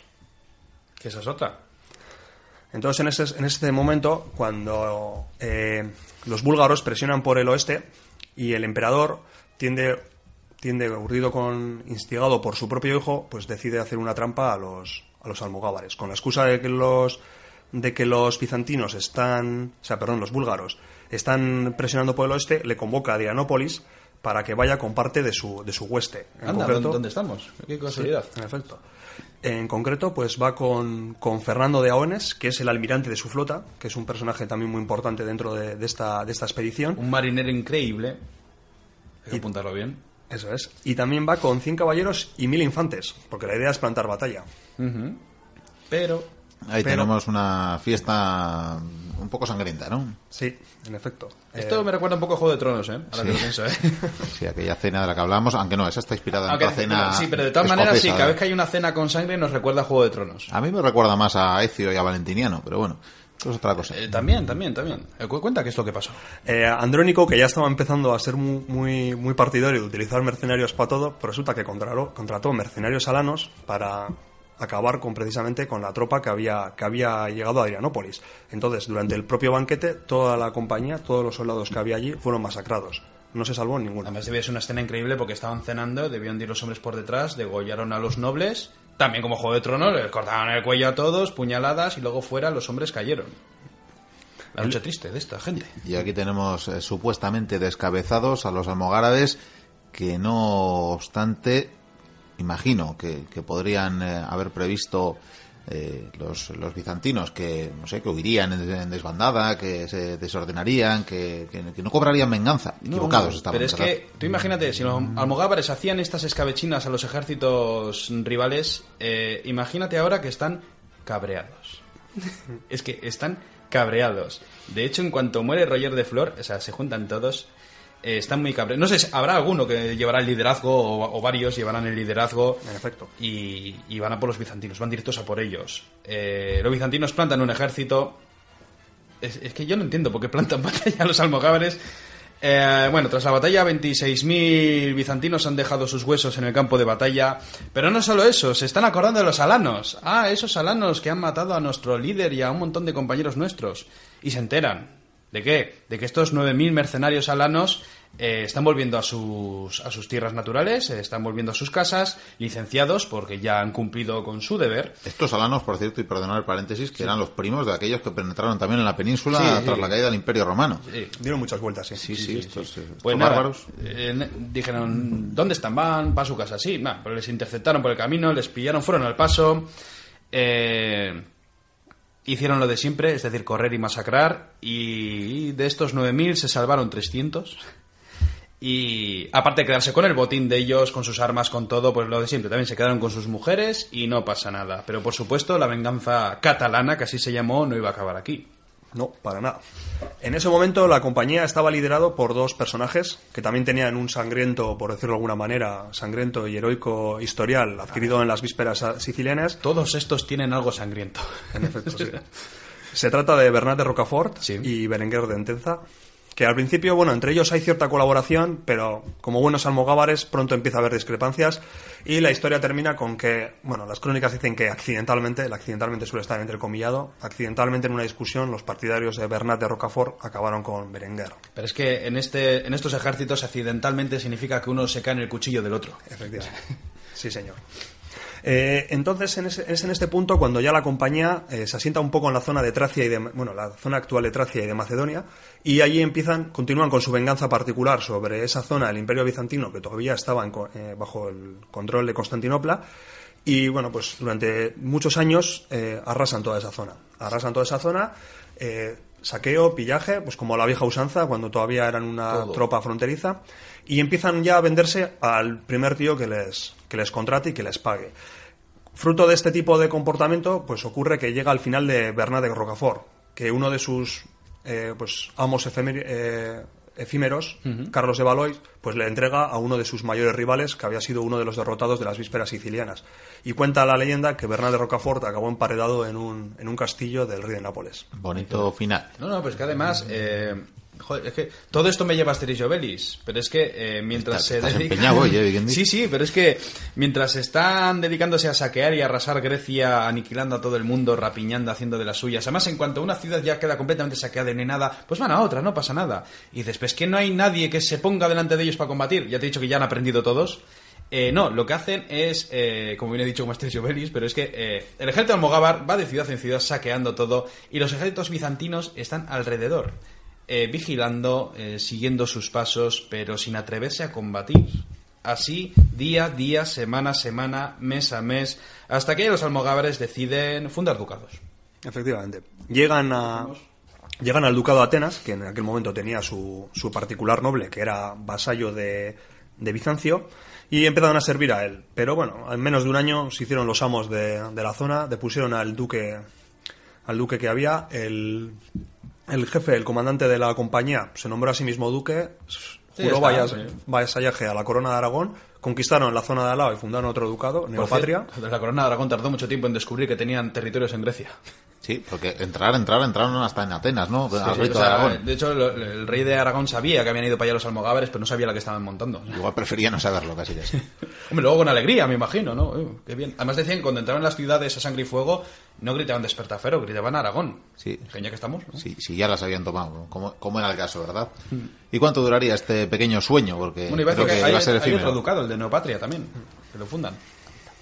Y bueno, pues este, este pequeño este pequeño territorio de Aragón, pues no dura mucho, bueno, no dura mucho, para lo que es la época dura bastante, y para lo que es la zona, que era una zona muy, muy volátil, y pues dura unos 80 años, hasta que finalmente en torno a pues, 1390, final del siglo XIV, pues cae ante la presión de los propios bizantinos, y es curioso, cae también ante la presión de otro ejército de mercenarios eh, de origen peninsular, la Compañía de Navarra, que había ido con otros fines a Albania, y al final acabó chocando contra contra los aragoneses y no fue determinante para la caída de estos ducados, pero sí que sí que tuvo bastante influencia. Pero bueno, el tema de la compañía de Navarra ya es ya es otra historia. Ya es curioso que vayan los navarros y se zumben con los aragoneses y catalanes en Grecia. En Grecia, y los bizantinos mirando. Y los turcos también. y los búlgaros y bueno, to- to- Tenemos todos que, mirando. Tenemos que recomendar esa película con bajo presupuesto, pero tan De curiosa de la maneras, conquista de Albania. es- Dijeron que también eh, estos almogávares se asentaron y empezaron un poco a vivir bien, tampoco se atrevían a atacarles. Bueno, y a se fueron, ¿no? A se fueron mezclando, eso es, y al final pues como que se tranquilizaron y al final pues nada, pues, la cosa se quedó así. Dentro de la decadencia ya. De, de hecho, bueno, me imagino que habrá muchísimo descendiente de estos almogávares allí en Grecia. Sí, y hay una gran influencia cultural de, de todo esto en la zona. Eh, bueno, he estado recopilando por ahí algunas, algunas curiosidades de la época y durante mucho tiempo los catalanes tenían entra- entra- prohibido entrar en Monteazos, que es una península, una península que hay en Grecia, que bueno, es una zona hoy en día que también tiene un estatus particular dentro de Grecia, es como una región autónoma controlada por monjes y que bueno, que no pueden entrar mujeres, no, no me acuerdo muy bien cuándo era- cómo eran las normas, pero Ni mujeres ni catalanes. No, los catalanes creo que ya les han levantado el veto. Había un territorio en el que hasta el año 1900 y pico eh, que te llamen catalán significa que te estaban insultando. O sea, del odio que tenían a la que montaron estos tipos. Bueno, estos Algar- los oyentes de Radio Bronca, que les saludamos eh, particularmente, eh, de Barcelona, pues nada, eh, cuidado cuando veranéis por estos lugares, porque lo mismo no estáis bien vistos. Igual dicen, ahí vuelven. Y si oyen la palabra que alguien grita a alguien catalán, pues que, significa- que, se- que sepan que en algún dialecto albanés significa monstruo, en búlgaro está relacionado con malvado, malvado. En Grecia todavía hay algunas zonas en las que, que, se, que se te malice diciendo así te alcance la, la venganza a los catalanes. Y incluso hay zonas en Grecia que la, nuestra particular, nuestra forma de salir de la sartén para, para caer en el fuego, pues se dice de escapar de los turcos para caer frente a los catalanes. De todas maneras, si, Muy gráfico. si un catalán va a Grecia y le llaman catalán, él puede replicar y decir desperta ferro. Ahora, a continuación lo que tendría que hacer es correr. Sí, sí, sí. eh, O igual corren nosotros diciendo no, han vuelto. Lo mismo llaman a la policía. Bueno, pues vamos a dejar eh, aquí esta apasionante historia, Sí, este sí, siglo y sí. medio de ese de aquel grito de guerra aterrorizador para tantos y tantos ejércitos que cayeron bajo las armas eh, almogárabes, Imbatibles. imbatibles, ciertamente. Eh, bueno, no hemos comentado ¿no? que lo del fuego griego no lo llevaron muy bien, pero, pero casi lo dejamos para unas anécdotas. pero también hay todavía, mucha más que leyenda nada con ello, porque ¿no? se, se nos ha echado el tiempo Sí, sí. encima. Estamos en Adrianópolis, eh, como decíamos, a la que habíamos trasladado la mesa para la tertulia, para el monográfico. Sí. Y aquí estamos, en esta celebración que comentábamos antes. Y sabéis lo que ha pasado. Sabéis lo que ha pasado. ¿Qué ha que, pasado? ¿Qué ha pasado? Pues nada, eh, nuestro, nuestro comandante, nuestro Roger de Flor, Sí. ha caído. ¿Qué? Ha caído. Pello, venganza. Ha caído. Así Venganza. allá. Venganza. No, no, no os oigo, no os oigo ¿Pero el quién ha grito. sido? ¿Qui- quién ha No os sido? oigo el grito de guerra. ¿Quién ha sido? Pues, eh, ¿quién va a ser? Estos alanos ahí, eh, Miguelico... Miguel, Miguel ha Sí. sido. Me cago en la leche. A tu lista de infames. ¿Dónde está mismo. Miguel? ¿Este o este? ¿Dó- ¿Dónde están? Eh, Pues para allá. Pello, vamos para allá. Sa- Saca. no- bueno, no tenemos espadas. No, No tenemos. Miguel, danos armas, eh, danos algo. Aquí tenéis dos piedras, por Dos ejemplo. piedras, Están piedras. afiladas, eh, tú hay que decirlo. Podemos hacer chispas. ¿Desperta ferro? Sí, Desperta. sí, Sí, igual dale, dale, asustamos, dale. ¿no? Sí, Con sí. las chispas y los gritos. Ya verás tú. Buah, además, últimamente doy unos mordiscos. Vamos para allá. Venga, vamos. Venga, Aragón. Bueno, pues aquí se lanzan, aquí se lanzan Pello y Vikendi, qué maravilla, cómo agitan sus piedras, eh, con qué desparpajo persiguen a los alanos, yo creo que les dan alcance en cualquier momento, eso sí, no sé, dos contra dos mil o no sé cuántos son, pero lo van a pasar mal.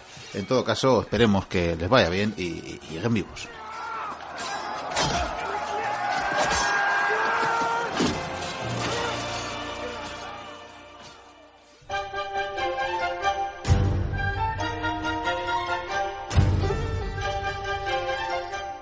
Pues hasta aquí, lo que han dado de sí estas casi dos horas de radio, lo que ha dado de sí la entrega número 216 de la Biblioteca Perdida. Vamos a aprovechar, como siempre, los últimos minutos de programa para leeros, para daros cuenta de algunos de los mensajes que nos habéis hecho llegar a lo largo de los últimos siete días, como siempre, han sido muchos y se aprecian. Desde luego, estimamos en muchísimo la atención que nos prestáis haciéndonos llegar vuestros mensajes, vuestras dudas, vuestras sugerencias e incluso vuestras, ¿por qué no?, vuestras críticas. Ya sabéis que todas las vías de contacto con la biblioteca, con el programa, se centralizan en nuestra página web www.labibliotecaperdida.info. Ahí podéis encontrar un formulario de contacto, también las vías directas hacia nuestras redes sociales en Facebook o en Twitter y también hacia el podcast de iVoox. También incluso podéis dejar mensajes en cada nueva entrega del programa, como lo ha hecho un oyente al hilo del último audio sobre los eh, caballeros templarios, audio de anteriores temporadas eh, que recuperábamos, y en todo caso Antonio Rápido Prestado, no sabemos si son sus apellidos así, curiosos en tal caso, que nos dice sencillamente extraordinario. Tenéis también un correo electrónico que podéis usar para hacernos, eh, para hacernos llegar vuestros mensajes. Es eh, info arroba la biblioteca perdida punto info. Estos días recibíamos más que un mensaje, más que, que texto, y es que Paco Ruiz, un excelente diseñador, nos ha enviado diferentes carteles eh, sobre la biblioteca perdida, donde nos incluye como si fuéramos estrellas a quienes hacemos el programa y desde luego es todo un honor. Eh, Paco ya se lo hemos agradecido personalmente, escribiéndole, respondiendo a sus mensajes. De hecho, es el autor eh, del cartel que acompaña, que acompaña al programa de hoy, al retorno del Vizcaíno. Así que muchísimas eh, gracias, Paco. Todo un detalle tener, todo un detalle tener oyentes así.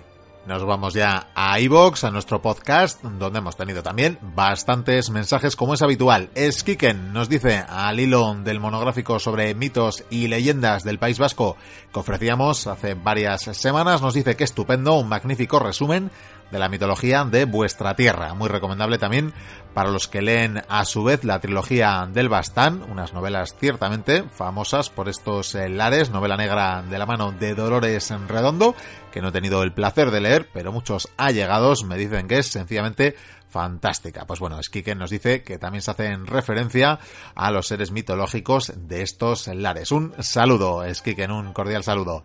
Pedro Sánchez Palacios, habitual, que nos escriba semana tras semana, nos dice Ave Kirites, esta guerra del Peloponeso es una muestra más de lo cambiante que era la civilización helena. Podían pasar de ser aliados contra un imperio persa a luchar a muerte entre ellos. Nos dice también que muy interesante el Allende, el de los mares sobre Bering, qué valor meterse en esas aguas, nos dice, las tuvieron que pasar canutas, pues sin duda. Un placer como siempre, termina menudo vicio esperar al lunes para escucharos en iVox. Saludos y agur, nos dice. Pues nada, es que ricasco Pedro, le responderemos también en euskera, como nos hace él en su saludo. Es que ricasco, gracias por seguirnos. Antónimo 71, otro habitual o habitualísimo que nos dice que una vez más, buen trabajo. En este caso se refiere al audio anterior, al programa anterior.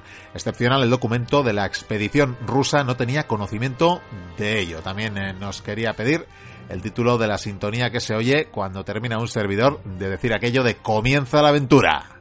Pues eh, le diremos a Antónimo que el autor de este tema, salvo que el compañero Vikendi, que es el que se encarga de estas cosas en realidad, me corrija, que el autor es eh, Peter Crowley, tiene música de este estilo para ambientar mundos eh, fantásticos, así que muy recomendable este autor y el tema en cuestión, eh, lo dicho, a falta de que me corrija el compañero Vikendi, sería Medieval Andem. Recurriremos a la biblioteca Language School porque probablemente la, la pronunciación no es la adecuada, pero como decimos, Medieval Andem de Peter Crowley. Más mensajes como el de Gabriel, que nos eh, saluda desde Irlanda. Si antes mentábamos a los celtas, nos dice, sois unos campeones, descargo todos vuestros programas. Nos hace también una sugerencia, la pirata del siglo XVI, Grace O'Malley. Pues nada, tomamos eh, nota y a ver si en futuras entregas de la biblioteca, quizás ya diremos en futuras temporadas, porque entre la cantidad de sugerencias que tenemos ya y algunas eh, sagas como la de los emperadores que tenemos que terminar antes de que se acabe la temporada, y ciertamente que nadie se lleve las manos a la cabeza, todavía faltan meses, pero no hay tantos programas de por medio, así que lo dicho, ya veremos cuándo entra la historia de esta pirata, pero parece más que interesante. Johannes Carolus nos dice otro gran programa, a todos a escucharlo. Bueno, pues muchas gracias, un saludo, Joanes. Henry Esta, bueno, aunque tiene varios números por ahí, no sabemos cómo pronunciarlo, este es el nick del usuario, nos dice, como siempre, muy bueno el programa, nunca decepciona. Si quiero agregar, que me pareció un poco limitada, la interpretación del gen egoísta. Se está refiriendo en este caso a un programa anterior en el que Hablábamos eh, de darwinismo social con nuestra antropóloga Noemi Maza. Dice que entiende que lo que describe el libro del gen egoísta es un mecanismo para la selección natural y el comportamiento de los genes que se deriva de ese mecanismo, el cual si se asimilara a una conducta humana se podría caracterizar como egoísta. Bueno, pues hace una reflexión eh, al respecto y termina diciendo, bueno, gracias por su trabajo, sigan así. Pues nada, un saludo y muchas gracias por seguirnos. Más mensajes como el de Santi T. Costales, que nos dice Ave Mochuelos y nos agradece el comentario que hacíamos la semana pasada respondiéndole a su vez a otra oyente, a Paula Moya, a quien agradecíamos también su mensaje, pero que en todo caso creíamos eh, que sacaba de contexto un comentario de este oyente de Santi T. Costales al hilo del primer audio sobre la reconquista. Bueno, ciertamente confirma que es así, así que haya paz entre mochuelas y mochuelos. Nos dice que es enriquecedor poder aportar nuestras opiniones hacia el podcast desde el respeto, desde luego, coincidimos con ello. Os llevo escuchando, prosigue desde hace más de dos años disfrutando de cada historia y pasaje, dejando volar mi imaginación entre guerra y conquista y espero poder seguir gozando de vuestro programa por mucho tiempo. Y si algún día no me gusta, si algún día algo no me gusta, dice, lo diré siempre desde el cariño, aunque haya gente no comparta mi opinión. Nos manda ánimos y dice que comienza la aventura y nos saluda desde Asturias. Bueno, pues lo dicho, desde luego agradecemos eh, todas las críticas, incluso siempre que sean constructivas y como bien dice Santite Costales, se hagan desde el respeto y a ser posible también, ¿por qué no?, desde el cariño que así duelen bastante menos. Más mensajes como el de Percalín, que nos dice, saludos mis señores, espectacular labor la vuestra y muy buen programa este en particular. Se refiere al anterior de Atenas contra Esparta. Solo ha faltado para que fuera redondo el necesario percance contra el señor Goicuría. Bueno, dice que espera que en el próximo encuentre una muerte horrenda. Bueno, pues ya si hablábamos de cariño, aquí lo hay, lo hay, implícito aunque sea. Como sugerencia de contenidos, me gustaría que consideraseis un audio sobre los guerrilleros de la Guerra de la Independencia. Gente como Spoz y Mina, el empecinado o el cura Merino. Bueno, gracias por vuestro trabajo, dice, y seguid así. Pues eh, tomamos nota, aunque creo que ya tenemos alguna sugerencia, alguna petición sobre la Guerra de Independencia, así que llegará, llegará paciencia que todo llega. Evalón desde Asturias, que es así el nick, suponemos que también es eh, su procedencia. Interesante nos dice al hilo del audio que ofrecíamos que recuperábamos desenterrando el silencio una entrevista que le hacíamos a Sergi Bernal al hilo del maestro que prometió el mar. Bueno, pues parece que le ha gustado a Evalon. Nieves nos dice, hola, aprovecho que está el foro operativo para darles gracias, las gracias por todo. Me encanta de viaje por eh, nuestra historia con ustedes. Geniales pilotos de la máquina del tiempo. Saludos cordiales, termina. Pues eh, un abrazo, Nieves, de parte de todo el equipo. Anónimo que le responde a Nieves precisamente, menos mal que escuchas esto, porque escuchar tanto la secta de Trevijano te iba a volver loca y sectaria firma Marina, aunque eh, sin loguear, eh, como, como usuario anónimo, por tanto. Bueno, pues eh, ya vemos que hasta se producen conversaciones entre oyentes conocidos, entre oyentes amigas, en este caso, en nuestros comentarios. Un saludo a las dos, tanto a Marina como a Nieves. Daniel Ortega, que nos dice Europa Universales es bueno, pero Crusaders Knights 2 o Victoria Universal 2 son mejores. En este caso se está refiriendo, como muchos mochuelos ya pueden percibir, a videojuegos, que en los últimos meses se han dado muchos comentarios al respecto sobre videojuegos de componente estratégico o histórico que puedan gustar a propios y a extraños. Pues nada, aquí tenemos más eh, sugerencias. Virginia Castanedo, finalmente, que nos dice que el audio de la entrevista que ofrecíamos estos eh, días sobre la entrevista a Sergi Bernal, como decimos, es maravilloso. Bueno, pues gracias, gracias a ti, Virginia, por seguirnos como siempre breve paseo por las redes sociales. En Facebook un par de oyentes nos dejaban mensajes como Miguel Muñoz que nos agradecía el programa y nos decía que somos fenomenales. Muchas gracias por tus palabras, Miguel. Y Emilio García Velasco, habitual también sus comentarios en Facebook, que nos dice gracias por todo, sois geniales. El otro día me lo pasé en grande con las aventuras del vizcaíno en Italia. Pues nada, suponemos que habrás disfrutado muchísimo con estas nuevas aventuras con el retorno del vizcaíno. Pasaremos por Twitter también, donde teníamos nuevos seguidores como Mari Carmen Ampudia, Melissa More, Javier Guerrero, Jorge Vega, Eli Martínez, o Paco Ruiz, que es el autor de los maravillosos carteles que nos ha hecho llegar y que le volvemos a agradecer ya de paso. Muchos eh, más oyentes, quienes compartían audios, quienes le daban a me gusta pues eh, qué decir, eh, Martin Garceta, el propio Sergi Bernal, Piedad Navarro, habitual oyente, R. Ibarzabal, Francés Canuto, además, que nos saludaba desde Tarragona, decía gran programa divulgativo, gracias por esas palabras. Más oyentes como Julio Bernal, Edgar Ceballos Barco, David Quintana, otros como Anama, Pello Galvez, que también eh, nos retuiteaba los audios, el audio de los agotes concretamente, es que recasco Pello, Jarraiz Agatic, Dani P, Luis Miguel Sánchez, un tocayo, Miquel El Foscuro, que también sigue retuiteando nuestros programas. Pues eh, nada más eh, que añadir, ya sabéis que nos tomaremos eh, un pequeño descanso el próximo domingo, domingo de Semana Santa, por tanto no habrá programa nuevo, no habrá con nuevos contenidos, queremos decir, porque os seguiremos acompañando, ofreceremos un programa, pero confeccionado, eso sí, con audios, con eh, secciones de anteriores eh, temporadas de la biblioteca, así que tendréis eh, oportunidad de escuchar algún interesante audio, probablemente largo, para que tengáis a bien llevarnos y que os acompañe en las vacaciones, los viajes de ida o vuelta, y volveremos con las pilas un poquito más cargadas para afrontar y así la fase final, los últimos meses hasta el final de la temporada, que todavía nos queda, así que que no decaiga. Lo dicho, un verdadero placer teneros al otro lado de las ondas. Esperamos eh, que volváis con nosotros dentro de una semana y dentro de dos, entonces ya con nuevos contenidos. Hasta entonces, celebrad el bien las vacaciones, disfrutad, desconectad del trabajo, que el estrés, eh, las preocupaciones son el mal de nuestro tiempo, junto con tantos otros que le vamos a hacer. Y lo dicho, sobre todo, sed felices. Agur.